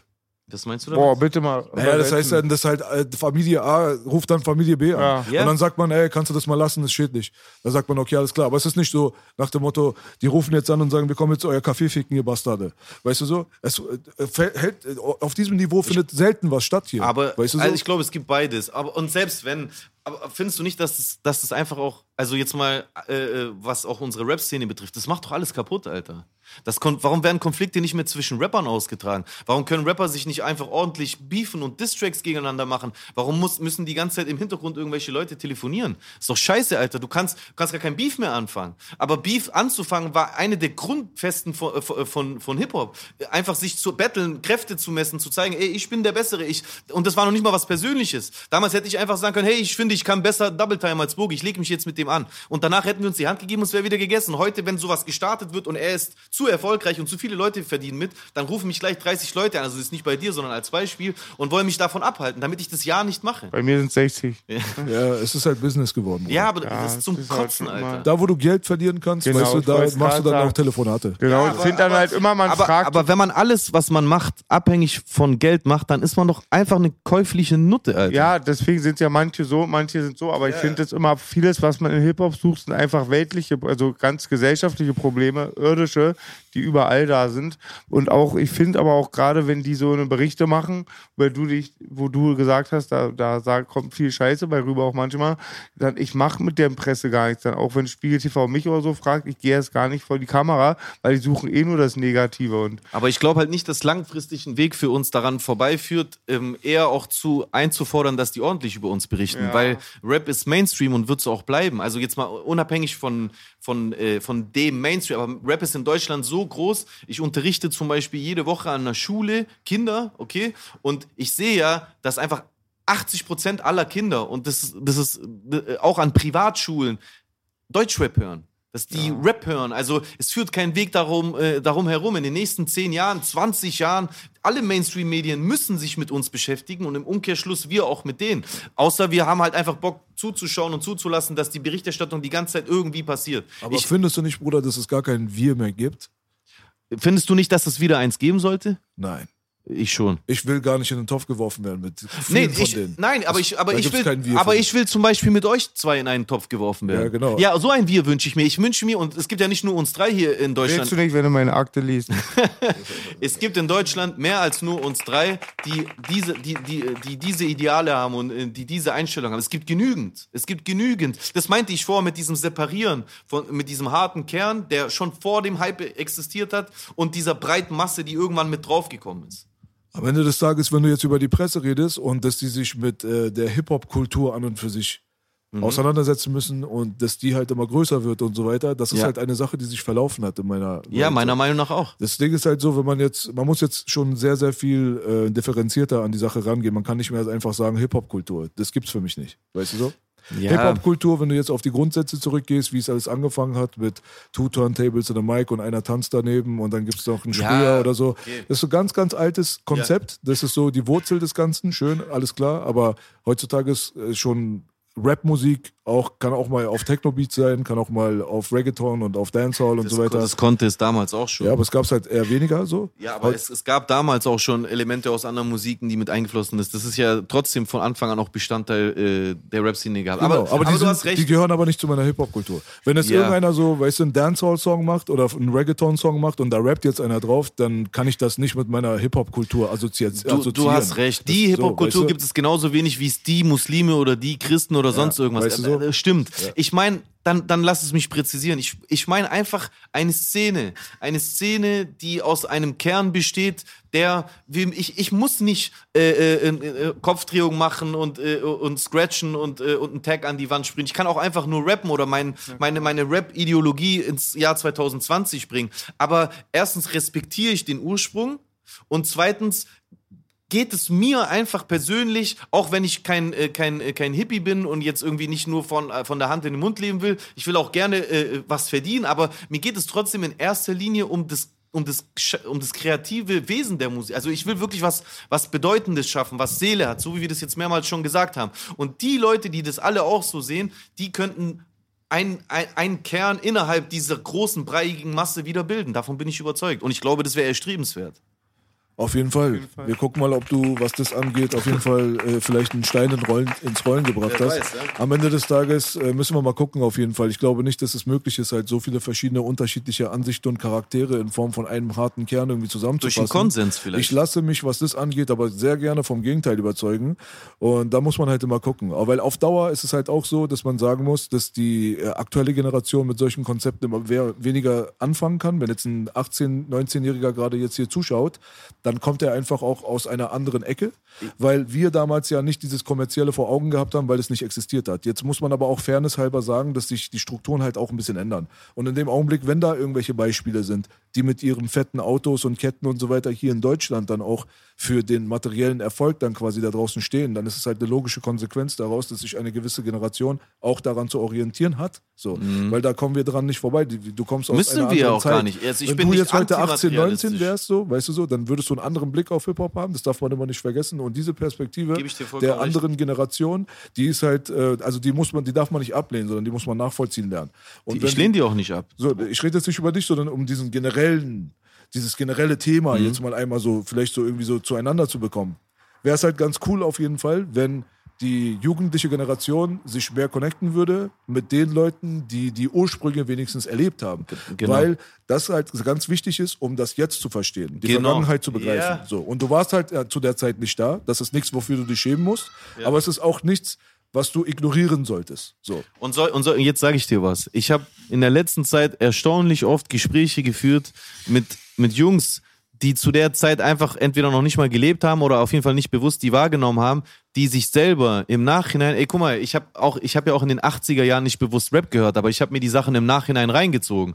Und ich, du wärst erstaunt, wie oft ich in der letzten Zeit mit jüngeren Leuten geredet habe, die gerade 18, 20 sind, die sich im Nachhinein einfach damit beschäftigt haben und erfahren haben. Ich meine, wir, waren auch nicht zu, zu, also als ich mich zum Beispiel über die Religion befasst habe, war ich ja auch nicht in der Zeit da. Ich habe es im Nachhinein aus Interesse selber rausgefunden. Jeder hat ein scheiß Smartphone und kann googeln, kann die Ursprünge von Hip-Hop erkennen, was Hip-Hop damals ausgemacht hat. Und ohne, dass er jetzt einfach äh, puristisch wieder so wie damals sein muss, kann er ja einfach allein schon die positiven Werte, nämlich einfach auch so, so Werte wie Loyalität oder Miteinander, was ja komplett verloren geht. Es ist mittlerweile in Deutschrap vollkommen okay, wenn du alles und jeden abfickst. Hauptsache, du bist erfolgreich. Es gab noch nie ein größeres falsches Miteinander als heute. Es ist, es Ja, sieht heutzutage, ein falsches Miteinander, Genau, es ja. sieht heutzutage so aus, als wenn sich alle irgendwie bei den Hyper Ja, Awards ja, treffen und alle sind Alles voll Buddy cool Buddy und miteinander und Chuck Dabei ist und so gar weiter. niemand mit gar niemandem Es ist halt cool. alles Fassade am. Ende des Tages. Also in den meisten Fällen ist es halt nichts anderes als das amerikanische Konzept von einfach in der Kamera halt so ein bisschen fake zu sein. Damit einfach, wie nennt man es? Ist ja eigentlich, man macht ja gute Miene zum bösen Spiel. Ja. Weil es ist im Hintergrund, ist es gar nicht so Buddy Buddy, das weiß jeder. Und äh, nach Ja, außen präsentiert man sich. Man präsentiert sich nach außen professionell und geschlossen. Ja. Also die Professionalität hat dazu gewonnen. Wenn du in Ja. Amerika irgendwo was bestellst, jetzt in einem Restaurant oder so, der Kellner ist scheißfreundlich der fragt zu dir, dich sofort, wie es dir geht. Weißt du, was ich meine? Das ist deren Job, das ist deren Service. Das heißt Ja. nicht, dass der dich mag. Ja, das ist der weiß. Unterschied. Und diese Professionalität, diese wirtschaftliche Professionalität, die hat sich immer mehr und mehr eingeschlichen, auch in diese Situation. Deswegen kommen so manche Leute, die echte, tatsächliche, menschliche äh, Erfahrung zu wertschätzen wissen. Die fühlen Ja. sich dann vor den Kopf gestoßen, wenn sie innerhalb von solchen Fake-Strukturen in einem Backstage stehen oder Ja. bei irgendeiner Party, Ja, keine Ahnung. auf jeden da Fall. fühlt man sich auf einmal, dann auf einmal seltsam und unwohl. Aber ich bin da nicht der Mensch für. Ich kann damit halt total umgehen, weil am Ende des Tages gibt es da auch gute Aspekte dran. Weil ich möchte auch von dem Kellner hier in Deutschland nicht angewichst werden. Die Berliner Kellner sind alle, alter, scheiß unfreundlich, Bruder. Also wenn die kommen, Ich weiß. die, Alter, da musst du echt überlegen, ob du überhaupt einen Cent ihm Trinkgeld gibst, weil es eigentlich gar nicht gerechtfertigt ist. Eigentlich ist er dir auf den Sack gegangen, war unfreundlich zu dir, hat dein Essen zu spät gebracht und da war ein Haar in der Suppe. Ja, weißt du, was ich meine so? Also war jetzt ein bisschen komplex man und ein bisschen krass ausgeholt. Man muss nicht so? mit jedem cool sein. Aber, Deshalb, ich, aber ich wäre. Das mit der Community meine ich. Das mit der Community, so ich an und wäre für sich gerne sehr, mit den richtigen fake, Leuten. So, weißt du? Ich wäre gerne aber mit den Leuten, die korrekt sind, wieder cool und so connected, zumindest ansatzweise so connected, wie es einfach eine Zeit lang mal war. Und ich akzeptiere einfach nicht, dass das nicht möglich sein. Ich akzeptiere das nicht. Es ist möglich. Ich glaube einfach, dass ein paar Leute einfach mal wieder wach werden müssen und sich wieder daran erinnern werden müssen. Keiner von uns muss mit der Zeitmaschine äh, nach 1996 1990 zurückreisen. Aber wir können auch hier diesen Spirit nach heute tragen. Da, kostet, da ist nicht viel dabei. Einfach miteinander connecten. Man merkt, ey, wir sind auf derselben Wellenlänge. Ich werde in Zukunft versuchen, zu euch beiden Kontakt zu halten. So, Schritt 1. Coole Leute sind auf jeden Fall immer, Ja, weißt du, bei so uns herzlich willkommen. Aber allein schon daran scheitert es doch bei den diesem meisten. Ehrentisch, aber wir machen Sachen möglich, weißt du, man muss nichts erzwingen am Ende des Tages. Nein. Ich bin auch kein Freund davon, weißt du, so Fake Community zu betreiben. Nee, ich auch muss nicht. Deswegen habe ich ja gesagt, Versuch. Genau, wenn man die Leute, sie kennenlernt auf einer persönlichen Ebene und da merkt, dass man da auf einer persönlichen Ebene halt miteinander klickt, sag ich mal, weißt du, und ich bin da eigentlich sehr umgänglich. Ich bin eigentlich mit vielen Leuten down. Auch viele Leute, die untereinander Streit haben, ich bin mit denen down. Kenn ich. So, weißt du so? ich, Also, du musst auch für mich jetzt kein unbedingt ein krasser Ehrenmann sein oder voll die Werte repräsentieren. Mir reicht schon alleine, wenn du keine Kinder fickst und kein Bastard bist, wenn du in deinem Privatleben rumläufst. Dann bist du schon qualifiziert, Bruder. Weißt du so? Über den Rest, weißt du, kein Mensch von uns ist ein Engel. Du kannst auch, Alter, weißt du, Fehler gehabt haben und so weiter, aber es ist halt nicht das Problem, dass die Hose hängt, sondern es ist das Problem, wenn du sie nicht hochziehst, Bruder. Verstehst du, was ich meine? Das ist halt das Einzige, worauf ich auch immer achte. Und deswegen sind solche Sachen halt immer so, auf einem menschlichen Level muss man der Sache immer Zeit geben. Man lernt sich zum Beispiel kennen und man ist vielleicht voll das krasse Team und rappt miteinander, macht drei Songs und dann merkst du aber nach einem Jahr, vielleicht nach sechs Monaten, vielleicht auch schon nach sechs Stunden, das ist nicht mein Mensch. Weißt du, was ich meine? Solche Sachen passieren halt. Also die Leute, die halt eine gute Frequenz miteinander aufbauen können, denke ich mal, die können auf jeden Fall so eine kleine Community für sich betreiben. Und die Sachen, was Hip-Hop und so angeht, finde ich, der jüngeren jüngeren Generation so ein bisschen näher zu bringen, ist ja auch irgendwo so ein kleiner Bildungsauftrag dann von den Ja. Leuten, die das dann halt auch ein bisschen besser Und kennen. eins der Grundprinzipien weißt du? von Hip-Hop. Und was ganz Each one, einfach each ist one. zum Beispiel, was ich selbst gemerkt habe, ist, wo ich gestern auf Twitch zum Beispiel live war, habe ich auch so, ich habe einfach gemerkt, dass es gar nicht mal so Moral und Werte und Hip-Hop und History ist, sondern teilweise einfach auch so musikalische Bildung in Form von, man kannte viele Sachen ja auch gar nicht. Also man kennt viele Sachen nicht, wenn man heutzutage 20 Jahre alt ist. Jetzt zeige ich den Broster so ein paar Sachen von 1996. Ich zeige dir aber auch die Sachen von 2020, 19 so. Aber dann zeigen die mir, wollen die mir halt so Links schicken und so weiter, ey, check das mal und voll der krasse Vibe, so Conscious Rap und so, da kommt so irgend so ein, so, das wird dir bestimmt voll gefallen. Ich sag, nein, Bro, ich habe immer Gangster-Rap gehört.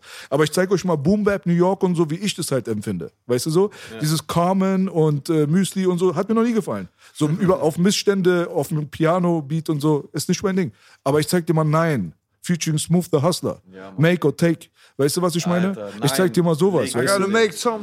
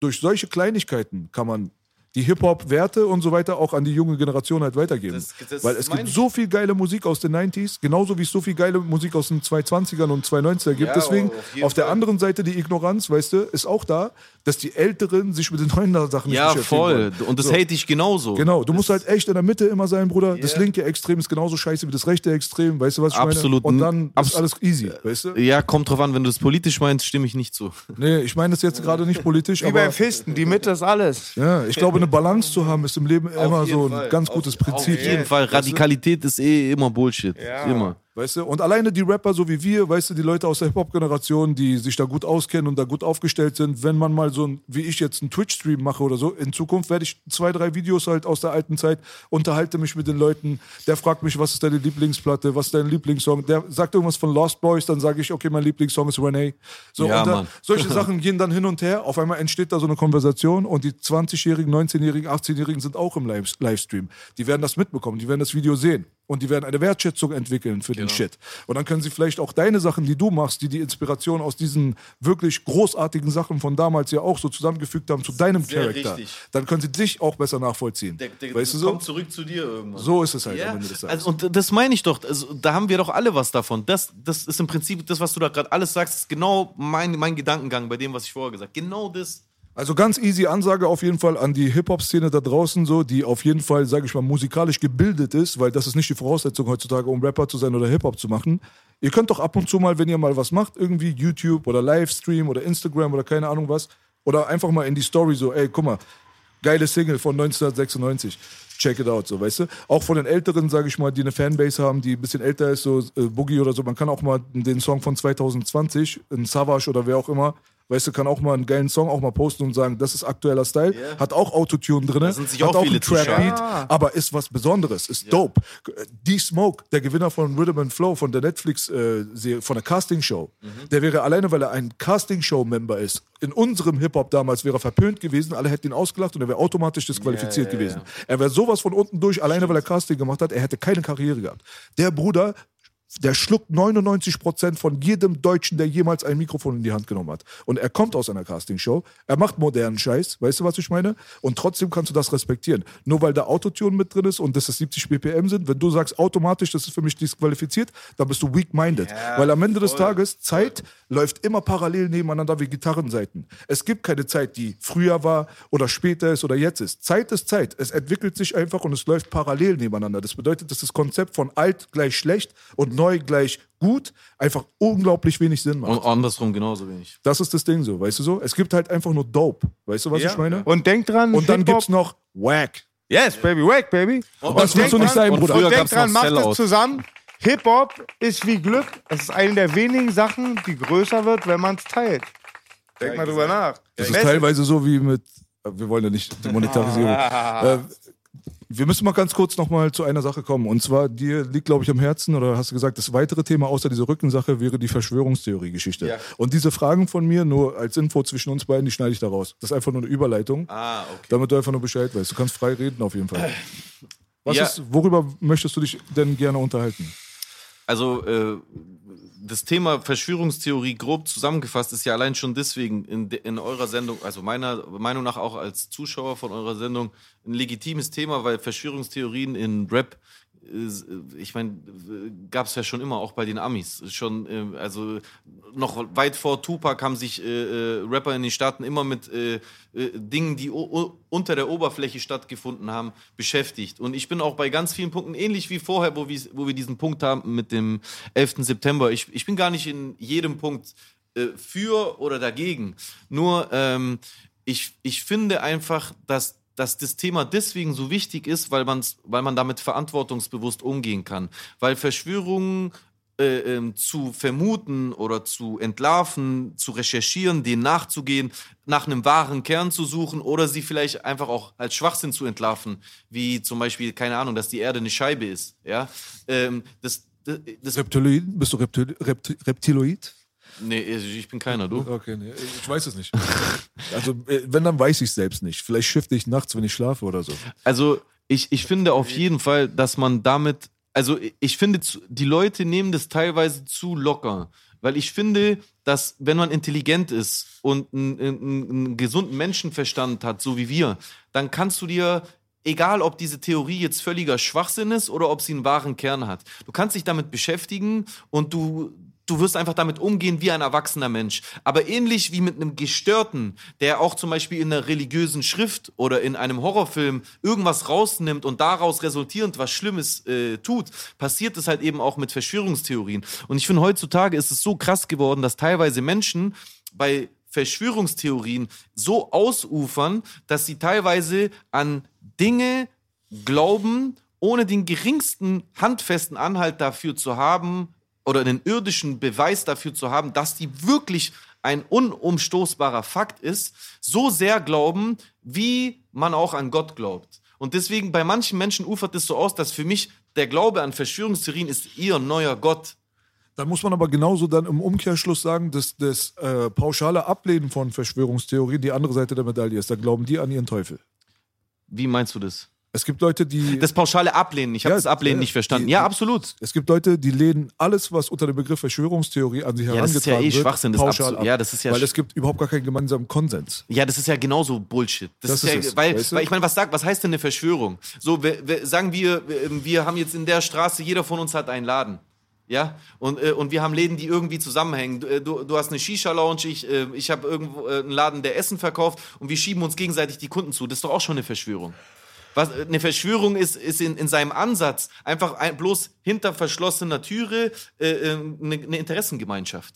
Das, das, haben wir beim ersten Podcast mit Savas, habe ich das, glaube ich, auf den Punkt gebracht. Wie immer sage ich es immer wieder. Eine Verschwörung ist, wenn zwei oder mehr Leute in einem geschlossenen Raum an irgendeiner Form von Komplott arbeiten, um sich selbst zu bereichern. aber Ko- Komplott das, klingt schon so negativ. Es kann einfach. Das einfach ist aber dann eine Absprache sein. Verschwörungstheorie. Also eine Verschwörung ist ja meistens schadet es irgendeiner Gruppe oder einer Person. Aber man Weißt kann du, sich ich auch, meine? aber man kann sich auch für was Gutes verschwören. Man kann auch verschworen für die Meinungsfreiheit kämpfen. Man kann sich, man kann auch verschworen für gewisse Ideale sein. Das muss nicht unbedingt was Negatives sein. Ja, aber ich sage nur, in unserer Realität heutzutage kommt das Ja. sehr, sehr selten vor, dass sich Leute verschwören, um was Gutes äh, zu erreichen. Aber ab weißt wann, du, ab, ab wann ist aber was Gutes, wann Gutes und ab was ist, ab wann ist es schlecht? Wenn wir diese drei Ladenbesitzer aus dieser Straße sind, ja, und wir haben nichts Böses vor, wir wollen uns einfach bloß gegenseitig helfen, weil ich mag dich, du magst mich, wir wollen uns gegenseitig einfach darf, dabei helfen, dass unsere Geschäfte weiterhin gut laufen. Macht er halt. Ist auch was ganz Natürliches, weil ich will weiter essen. So, aber dann ist vielleicht ein vierter Ladenbesitzer hier in der Straße, der ist nicht mit uns cool, vielleicht mögen wir den nicht oder keine Ahnung, wir kommen mit dem nicht auf einen Lass Nenner. deinen Laden abbrennen.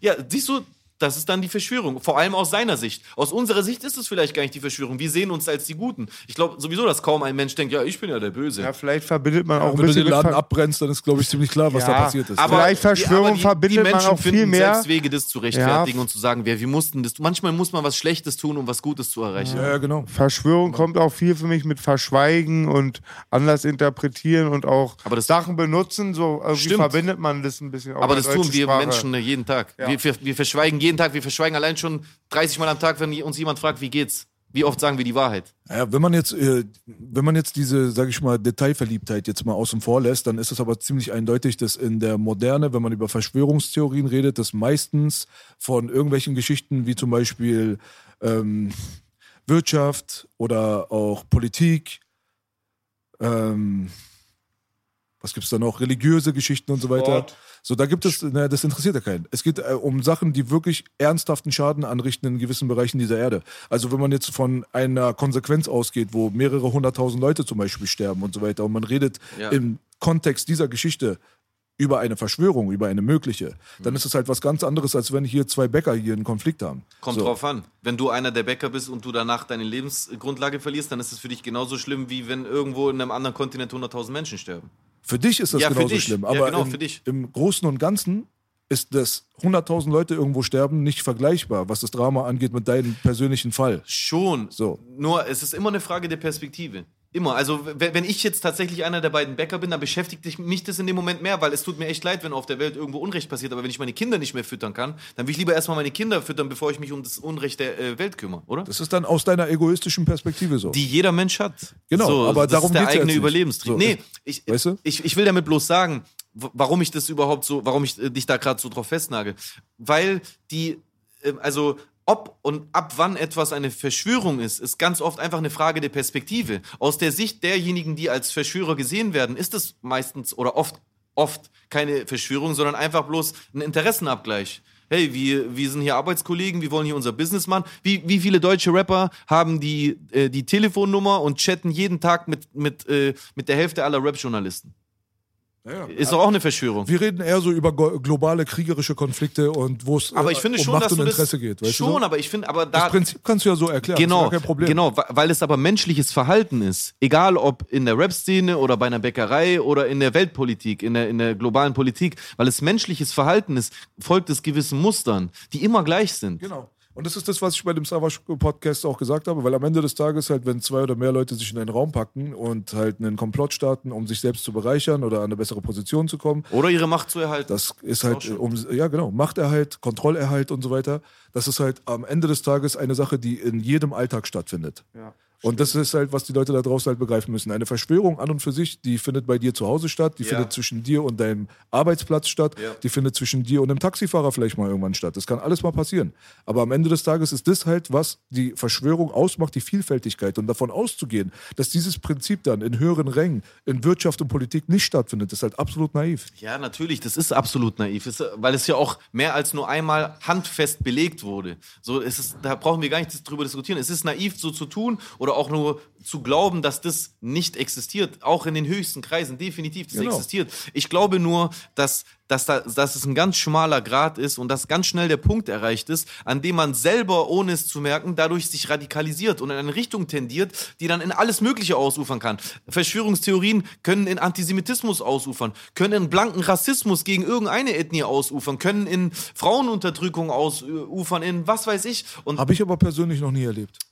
Hast du noch nie erlebt, dass Persönlich nicht. Hast, hast du noch nie erlebt, dass, dass Leute, dass Leute n, n grundsätzlich negativ zum Beispiel reagieren, wenn, wenn irgendwie äh, das Judentum oder jüdische Menschen angesprochen werden, weil, wenn du dann weiter ein bisschen stocherst und nachfragst, ganz schnell über das weltweite Judentum geredet wird und dass überall die Juden dahinter Ich kenne stecken. das nur aus der Theorie, Bruder. Ich sag dir einfach nur aus meiner eigenen Erfahrung. Ich habe schon so viele Gespräche mit Leuten gehabt in diesem Bereich, aber ich kenne das nur aus der Theorie. W- Was meinst du damit? Dieses Verschwörungstheorien in Anführungsstrichen zu recherchieren und danach dann gegen das weltweite Judentum zu sein, das ist mir keine Realität. Also ich du hast, kenne das nicht. Also du hast noch nie mit jemandem geredet, der aus diesen Verschwörungstheorien heraus einfach in den meisten Fällen reiche Juden dahinter vermutet. Nein, ich habe viel mehr Ich schon. erlebt, dass die jüdische Community sich dort, was das angeht, vor allem im zionistischen Bereich, da fein rausredet, dass Sachen hab da gemacht auch wurden, erlebt. dass man dann sagt, Ja. so, Verschwörungstheorien sind immer gleich Antisemitismus. Das habe ich viel öfter schon mitbekommen. Nee, das, also der Meinung bin ich ja auch gar nicht, So. vor allem, weil ich keiner der beiden Seiten angehöre in, in dem Punkt. Aber ich habe mehr als nur einmal, auch mit Freunden von mir, denen ich dann auch einfach den Kopf wa- waschen musste, geredet und genau solche Statements gehört. Genau solche Statements. Ja, aber Bruder, überall sind ja auch die Juden dahinter. Ja, wie meinst du das? Ja, guck mal, wie viele reiche Juden es gibt. Dann sag ich zu dem, hey, es gibt, egal wie viele reiche Juden es gibt, es gibt viel mehr reiche Christen, viel mehr reiche Muslime. Ich kenne sowas- Warum siehst du da keine Verschwörung dahinter? Ich kenne sowas eher so von der arabischen Fraktion, die halt äh, prinzipiell einfach ein Problem mit Israel und dem Judentum dann Mit der. Existenz Israels, ja. Nee, nee, die Existenz von Israel ist auch ein total überbewertetes Thema. Denn Israel von der Landkarte zu streichen, ist ein Ahmadinejad-Zitat. Und es wurde danach erst so richtig groß gemacht. Das war so Anfang der 2000er oder Ende der 90er. So, dass man, Aber die Kriege mit den Umlegen. Nein, nein, das, da auch- nein, nein, einfach nur Existenzrecht absprechen und dass man sagt, äh, Israel muss von der Landkarte gelöscht werden, hat aufgrund dieser Aussage vom iranischen Präsidenten damals erstmal die Runde durch die Welt gemacht. Und dadurch wurde das so ein Riesenskandal, weil Fox News und die ganzen anderen Medienanstalten das immer wieder wiederholt haben und das als Propaganda gegen den Iran halt benutzt haben, weil sie wie damals, wie heute auch schon, gerne einen Krieg gehabt hätten. So, im Nachhinein kam halt raus, dass das auch gar nicht stimmt. Es war halt ein Übersetzungsfehler, der halt wirklich auch, Echt? ja, ja, Was hat der der hat das auch, gesagt? Der hat was anderes gesagt. Der hat ein Zitat aus dem Koran irgendwie benutzt, woran ich mich nicht mehr erinnern kann. Der Typ auf jeden Fall, der Journalist, der dieses äh, Phänomen irgendwie durch die Welt gestreut hat, von dem es eigentlich ausgegangen ist. So, musste sich für genau das entschuldigen und ihm wurde der Emmy entzogen. Echt? Ja. Und da, das haben die Leute in der Weltbevölkerung danach dann nicht mitbekommen, dass man da einfach so ein paar Wörter verdreht hat und sich eher so hingeschmiedet hat, wie man es ge gebraucht hat. Dieses Existenzrecht und dieses Israel von der Landkarte zu löschen, hat nie stattgefunden im Großen und Ganzen. Es gibt immer wieder mal irgendwo ein, ja, das gibt's für alles. Und als der amerikanische äh, Priester damals den Koran verbrannt hat und das dann äh, durch die ganzen Medien gegangen ist, Ja. warum sollte es mich jucken? Irgendwo verbrennt irgendein Idiot jetzt in diesem Augenblick auch irgendein Buch. Aber das muss doch jetzt nicht eine riesengroße politische Sache sein, die durch die Nachrichten fetzt. Ja, gut, das ist ja eine ganz andere Geschichte. Dass die, die Das ist, Medien brau- suchen halt ihre Schlagzeilen. So, das ist und eine das andere mit dem Geschichte. Antisemitismus, da, das kriege ich halt öfters mit, halt von Leuten, die aus einer Familie kommen, die zum Beispiel palästinensischen Hintergrund hat oder keine Ahnung was, wo man halt so der Aber ich Emotionalität schwör's dir, ich Thema nicht hat, nur. So. Ich nicht es gibt nur. auch ein paar Türken, gibt's auch, aber im Großen und Ganzen Auch von Deutschen, sag ich dir ehrlich. Ja, Also ich, ich würde das nicht so überbewerten. Aus meiner Perspektive gab es nicht sehr viele Kontakte, die tatsächlich so waren. So. Aber vielleicht, vielleicht kommt es hier so rüber, als ob ich das äh, festmache nur an Antisemitismus. Ich glaube, dass generell bei solchen, bei, das, ähm, also wenn man, wenn man ein großes Ganzes hinter der Oberfläche vermutet, wo es auch oft da ist, aber in einem konkreten Fall, in dem man es halt einfach auch nicht fix belegen kann, dann sucht man ja auch Strippenzieher. Und da diese Strippenzieher bis, bis unwiderlegbare Fakten existieren, also ultimativ unwiderlegbare Fakten gibt es sowieso nicht. Aber bis man auf jeden Fall so nah an die Wahrheit drankommt, wenn man auf dem Weg dorthin ist und die Sache noch gar nicht so fest ist, dann wird ja auch wild hin und her spekuliert, dass der das gemacht hat. Äh, äh, Britney Spears, äh, äh, bei Britney Spears wurden satanistische äh, äh, Symbole äh, äh, reingemacht oder ähm, dieser, dieser Trau keinem Promi, Alter. Dieser, äh, dieser Typ, der, mein der, Freund Tillmann. der, der, der jetzt einfach, Hallo. der ist, der belegt doch genau das, was ich meine. Der war vor ein paar Jahren noch normaler YouTuber und jetzt ist er Rechter und redet von, äh, von ähm, Bereicherern. Dieser ekelhafte Begriff von den rechten YouTubern, um einfach nicht, einfach bloß nicht Ausländer sagen zu müssen. Bereicherer.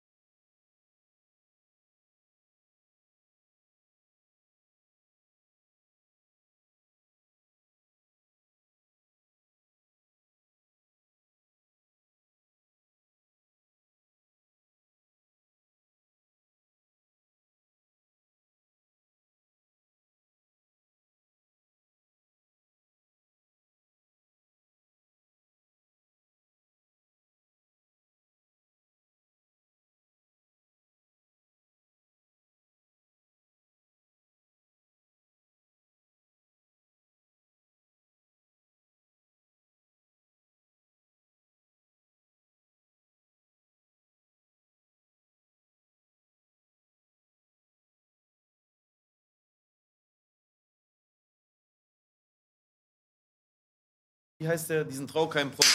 Wenn ich diesen Traukeim-Promi angucke, dann sehe ich da einfach jemanden, der sich ganz lange damit beschäftigt hat, das große. Sag doch einfach den Satz mal nochmal, dann nehmen wir es offiziell mit rein. wenn ich diesen Traukeim-Promi beobachte, ja, wenn ich, wenn ich seine, wenn man seine Entwicklung an, äh, anschaut, dieser Tillmann äh, ähm, Pimmelwutz, wenn man, wenn man den anschaut, der hat angefangen, sich öffentlich, wahrscheinlich schon früher persönlich, aber sich öffentlich auf YouTube zu befassen, damit zu versuchen, ein größeres Ganzes zu finden. Vielleicht, weil, weil er sich auch unbedingt gewünscht hat, ja.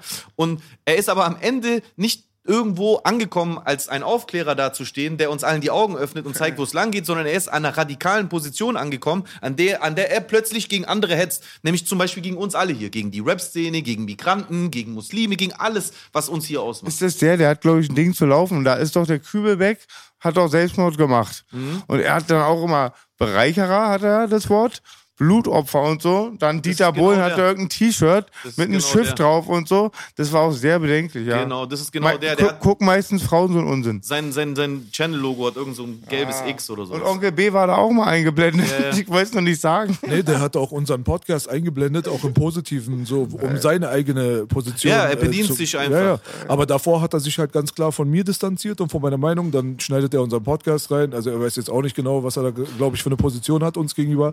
Es spielt auch keine Rolle. Also ich habe schon verstanden, dein Prinzip, was du halt erklären möchtest, ist halt, dass äh, durch Verschwörungstheorien halt Radikalisierungen möglich sind. Nee, So. du, ja, durch, durch verantwortungslosen Umgang damit. In in dem, wenn, man sich, wenn man sich damit beschäftigt und vorher zu wenig Tools hat, so wissenstechnisch und auch in seiner Birne, gehirntechnisch, wenn man zu, zu wenig äh, äh, Vermögen äh, besitzt, um mit diesen Theorien umzugehen, weil es sind alles Theorien. Das ist ein griechisches Wort übrigens. Das, es, es ist also etwas, was noch nicht belegt ist. Eine Theorie ist, ich vermute, dass unter diesem Tisch diese Fliesen so weitergehen. Ich sehe seh die aber gerade nicht. Es kann also sein, dass die ganz anders weiter verlaufen. Also momentan ist es bloß ne- noch eine Theorie. Und deswegen macht der ganze Begriff keinen Sinn. Meist- Verschwörungstheorie an und für sich der Begriff ist mittlerweile als Kampfbegriff zu betrachten, wo eigentlich nichts anderes gemacht wird, als andere Leute mundtot zu machen durch die Medienhetze, die man betreiben kann, indem man einen Verschwörungstheoretiker Als verrückt erklärt. Als, man, Ja. man hat immer die Assoziation zu Fletchers Vision, Leute, die sind nicht ganz alle, Ja. die nicht Aber alle das- Tassen im Schrank haben. Aber das führt uns So. ja wieder zurück zum Anfang. Wenn einem die Meinung des anderen nicht passt, dann versucht man ihn mundtot zu machen. Im Fall von Stürzenberger pfeifen die ihn aus oder im Fall von Verschwörungstheorien genau. wird derjenige als verrückt erklärt. Das mache ich aber nicht. Aber diese Verschwörungstheorie-Sache halt, wie gesagt, wo du sagst Theorien und so weiter, es ist halt ein ganz, ganz fluides System und man kann einfach nicht irgendwie erwarten, dass man alle Sachen in eine Schublade passen, äh, packen kann und dann passt das auch. Nee, deshalb- um Gottes deswegen, Willen. eine Verschwörungstheorie war auch die Schweinebucht-Invasion, es war auch äh, Operation Ajax im Iran, das war, es war, so, es gibt so viele Sachen, weißt du so, die da so draußen gibt, die waren halt auch mal irgendwo Theorien, weil sie im offiziellen Mainstream-Bereich einfach nicht zugegeben wurden und dadurch dann nicht zum wissenschaftlichen Konsens oder Area haben. 51. Ja, Area 51, das ist dann eine Theorie. Weißt du, da, also wir wissen halt. Nein, nein, das, Ge- das Gelände 51 war lange einfach nur eine Theorie. Nur das Gelände war eine Theorie. Jetzt ist das Gelände keine Theorie. Ja, mehr. genau, aber das, äh, was Signifikantes mit Aliens oder so stattgefunden hat, das soll mal im Raum stehen. Aber ich Ja. meine halt, äh, wenn es jetzt um wirklich um Operationen unter falscher Flagge geht, die wir vorhin angesprochen haben, ob es Ja. halt um irgendwelche CIA und MI6-Maßnahmen geht, natürlich auch Sachen, die auch vom Ru- russischen Geheimdienst gestartet wurden, vom chinesischen Geheimdienst. Jeder Geheimdienst plottet die ganze Zeit Deswegen an, heißt er an ja Theorien. Geheimdienst. So, äh, an Theorien, an Verschwörungen. Ja. Um halt den Machterhalt einfach zu rechtfertigen, nicht, Genau. nicht zu rechtfertigen, sondern halt die Macht zu erhalten. Macht so, zu und erhalten. das ist halt so das Ding so, wo ich mir dann sage, genauso wie wir das letztes Mal mit Said gehabt haben, das Thema, wo ich gesagt habe, dass die negativen Eigenschaften eines Menschen dann nicht irgendwie auf einmal da sind, nur weil er auf einmal an Geld rangekommen ist, oder negative Eigenschaften von einem. Menschen auf einmal da sind, weil er Geld verloren hat. Nein, der ändert sich nicht, sondern er hatte diese Eigenschaften schon tief in sich drin. haben geschlummert Die wurden nur durch irgendwas getriggert. Und diesen Katalysator für sich selbst irgendwo zu finden oder dass der halt durch das Leben an dich herangetragen wird, kann auf jeden Fall meist, ist meistens eigentlich die Ursache dafür, dass diese Charakterzüge rauskommen aus dir. Und wenn ein Tillmann oder irgendjemand da draußen sich irgendwie radikalisiert, ob das links oder rechts ist oder oben oder unten, dadurch, dass er irgendwas konsumiert hat, dann heißt es, dass das Potenzial in ihm ganz stark war. Das stimmt. Aber es wurde ihm der Nährboden gegeben durch etwas, was Spekulationsfreiheit ge- gegeben hat. Und äh, Theorien geben immer Spekulationsfreiheit. Und das ist wie die Fliesen unter den Tisch, was ich gerade meinte. Meistens fallen die Leute auf eine Lüge rein, wenn sie eine gerade entlarvt haben. Die denken dann, die andere Seite sagt die Wahrheit, weil sie eine Lüge entlarvt haben, fallen dann meistens auf einen anderen Lügner rein. Ich würde sogar noch weitergehen. Meistens fällt man auf das herein, auf das man auch hereinfallen will. So, äh, die Menschen stimmen auch tendenziell viel schneller Theorien zu, die die eigene Meinung, die man eh schon hat, bestätigen. Richtig. Und wenn dieser Tillmann halt irg- irgendwie Komplexe hat, weil er in der Schule mal von, äh, von Ali aufs Maul bekommen hat oder Murat ihm die Freundin weggenommen hat, dann äh, baut er einfach diese Elemente aus Theorien, nämlich einen Genau. Bevölkerungsaustausch, was ja auch eine äh, Verschwörungstheorie ist, dass, äh, dass äh, Angela Merkel und andere Konsorten vorhaben, die ganze europäische christliche Bevölkerung durch Muslime auszutauschen, dann passt ihm das einfach gut in den Kram, weil er fühlt sich vielleicht einfach nicht männlich genug. Oder äh, Ja, die benutzen das halt sehr gezielt. Das ist halt, wie wie ich vorhin meinte, es ist halt hauptsächlich aus dem arabischen Bereich, dass ich solche Sachen gehört habe, mit Juden und so weiter, im äh, Zusammenhang mit irgendwelchem Konsum. Aber das Ding ist halt einfach, da merkt man halt auch wieder, das ist halt die eigene Meinung, die bestätigt wird, weil wenn du jetzt in einem Haushalt Ja. aufwächst, sage ich mal, die sehr, sehr radikal gegenüber dem israelischen Staat und damit meistens gleichgesetzt dem Judentum, was ja auch nicht stimmt, aber es wird nicht, meistens so ja. pauschalisiert, dann hast du dann den Nährboden dafür, dass wenn du dann an irgendwelche Informationen stößt, wo es halt eine Community gibt von versteckten Leuten im Hintergrund, die angeblich halt dein Leben beeinflussen und die wirtschaftlichen Zügel und so in der Hand haben, und das sind dann die bösen Juden, die du sowieso schon als böse empfunden hast, dann ist es halt eine ganz andere Geschichte. Aber ein neutraler Mensch, der sich ransetzt und irgendwelche, in Anführungsstrichen, Verschwörungstheorien oder sowas im Internet betrachtet und dadurch sich dann antisemitisch radikalisiert, das meine ich, habe ich persönlich nicht kennengelernt. Das kenne ich nicht. ja, ich schon.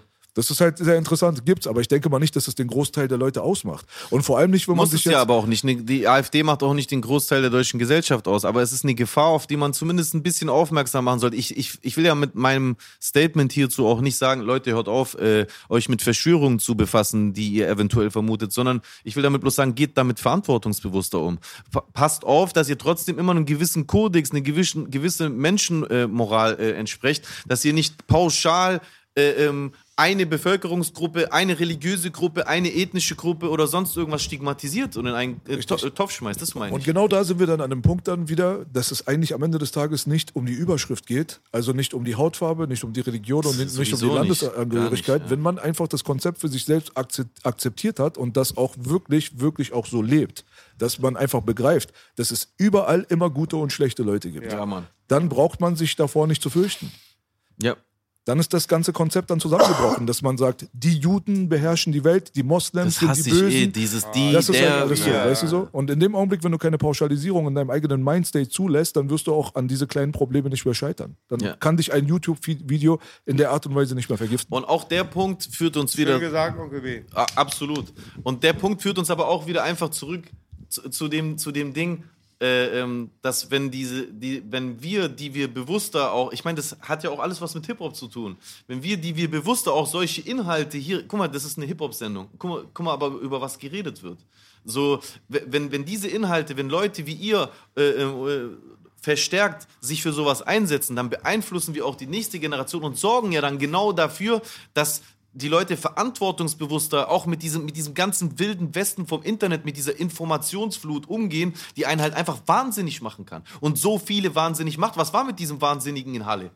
Der hat sich doch auch übers Internet radikalisieren lassen. Er hat auch garantiert irgendwelche Theorien oder sonst irgendwas gelesen. Die, also die, das ganze rechte Lager ist ja genauso voll von irgendwelchen Theorien, die völliger Schwachsinn sind, aber einfach bloß deren ideologischen Anführern in den Kram passen. Um Und zu im hetzen. rechten Lager gibt es auch nochmal sehr, sehr viele Sachen, die auch tatsächlich nachgeforscht und nachgefragt werden sollten. Und das ist Absolut. halt auch nochmal so eine Sache. Pauschal zu denken, dass das rechte Lager nur Unsinn erzählt und dass alle Nazis nichts begriffen haben von der Welt, ist absoluter Schwachsinn. Und es spielt So. denen in die Karten. Das spielt den Weil dann- Politikern in den Karten. Weil dann stellen, sie eine, dann stellen sie eine Wahrheit Genau bloß, die sie ist es. dargestellt haben und mogeln direkt 20 Lügen mit durch diese Das mit ist Inform das ist halt Desinform Desinformationspolitik ist ja nichts anderes als das Verpacken von kleinen Wahrheiten bis zu vielleicht 10, 20 Prozent in einen unsinnigen Konsens von 80 Prozent Unwahrheiten. Dann hast du Desinformation. Das ist gar kein Problem. Manchmal ist es auch andersrum. Vielleicht hast du mal 80 Prozent Wahrheit Mhm. und hast 20 Prozent Unwahrheit, aber diese 20 Prozent sind es so wert, in, das Mind, in den Mindset der Leute reingeschmuggelt zu werden, dass es dir das wert ist, 80 Prozent von der Wahrheit sogar preiszugeben. ja, aber siehst du, So. wie gefährlich das ist? Das ist sehr gefährlich. Und dieser Film heißt Zeitgeist zum Beispiel.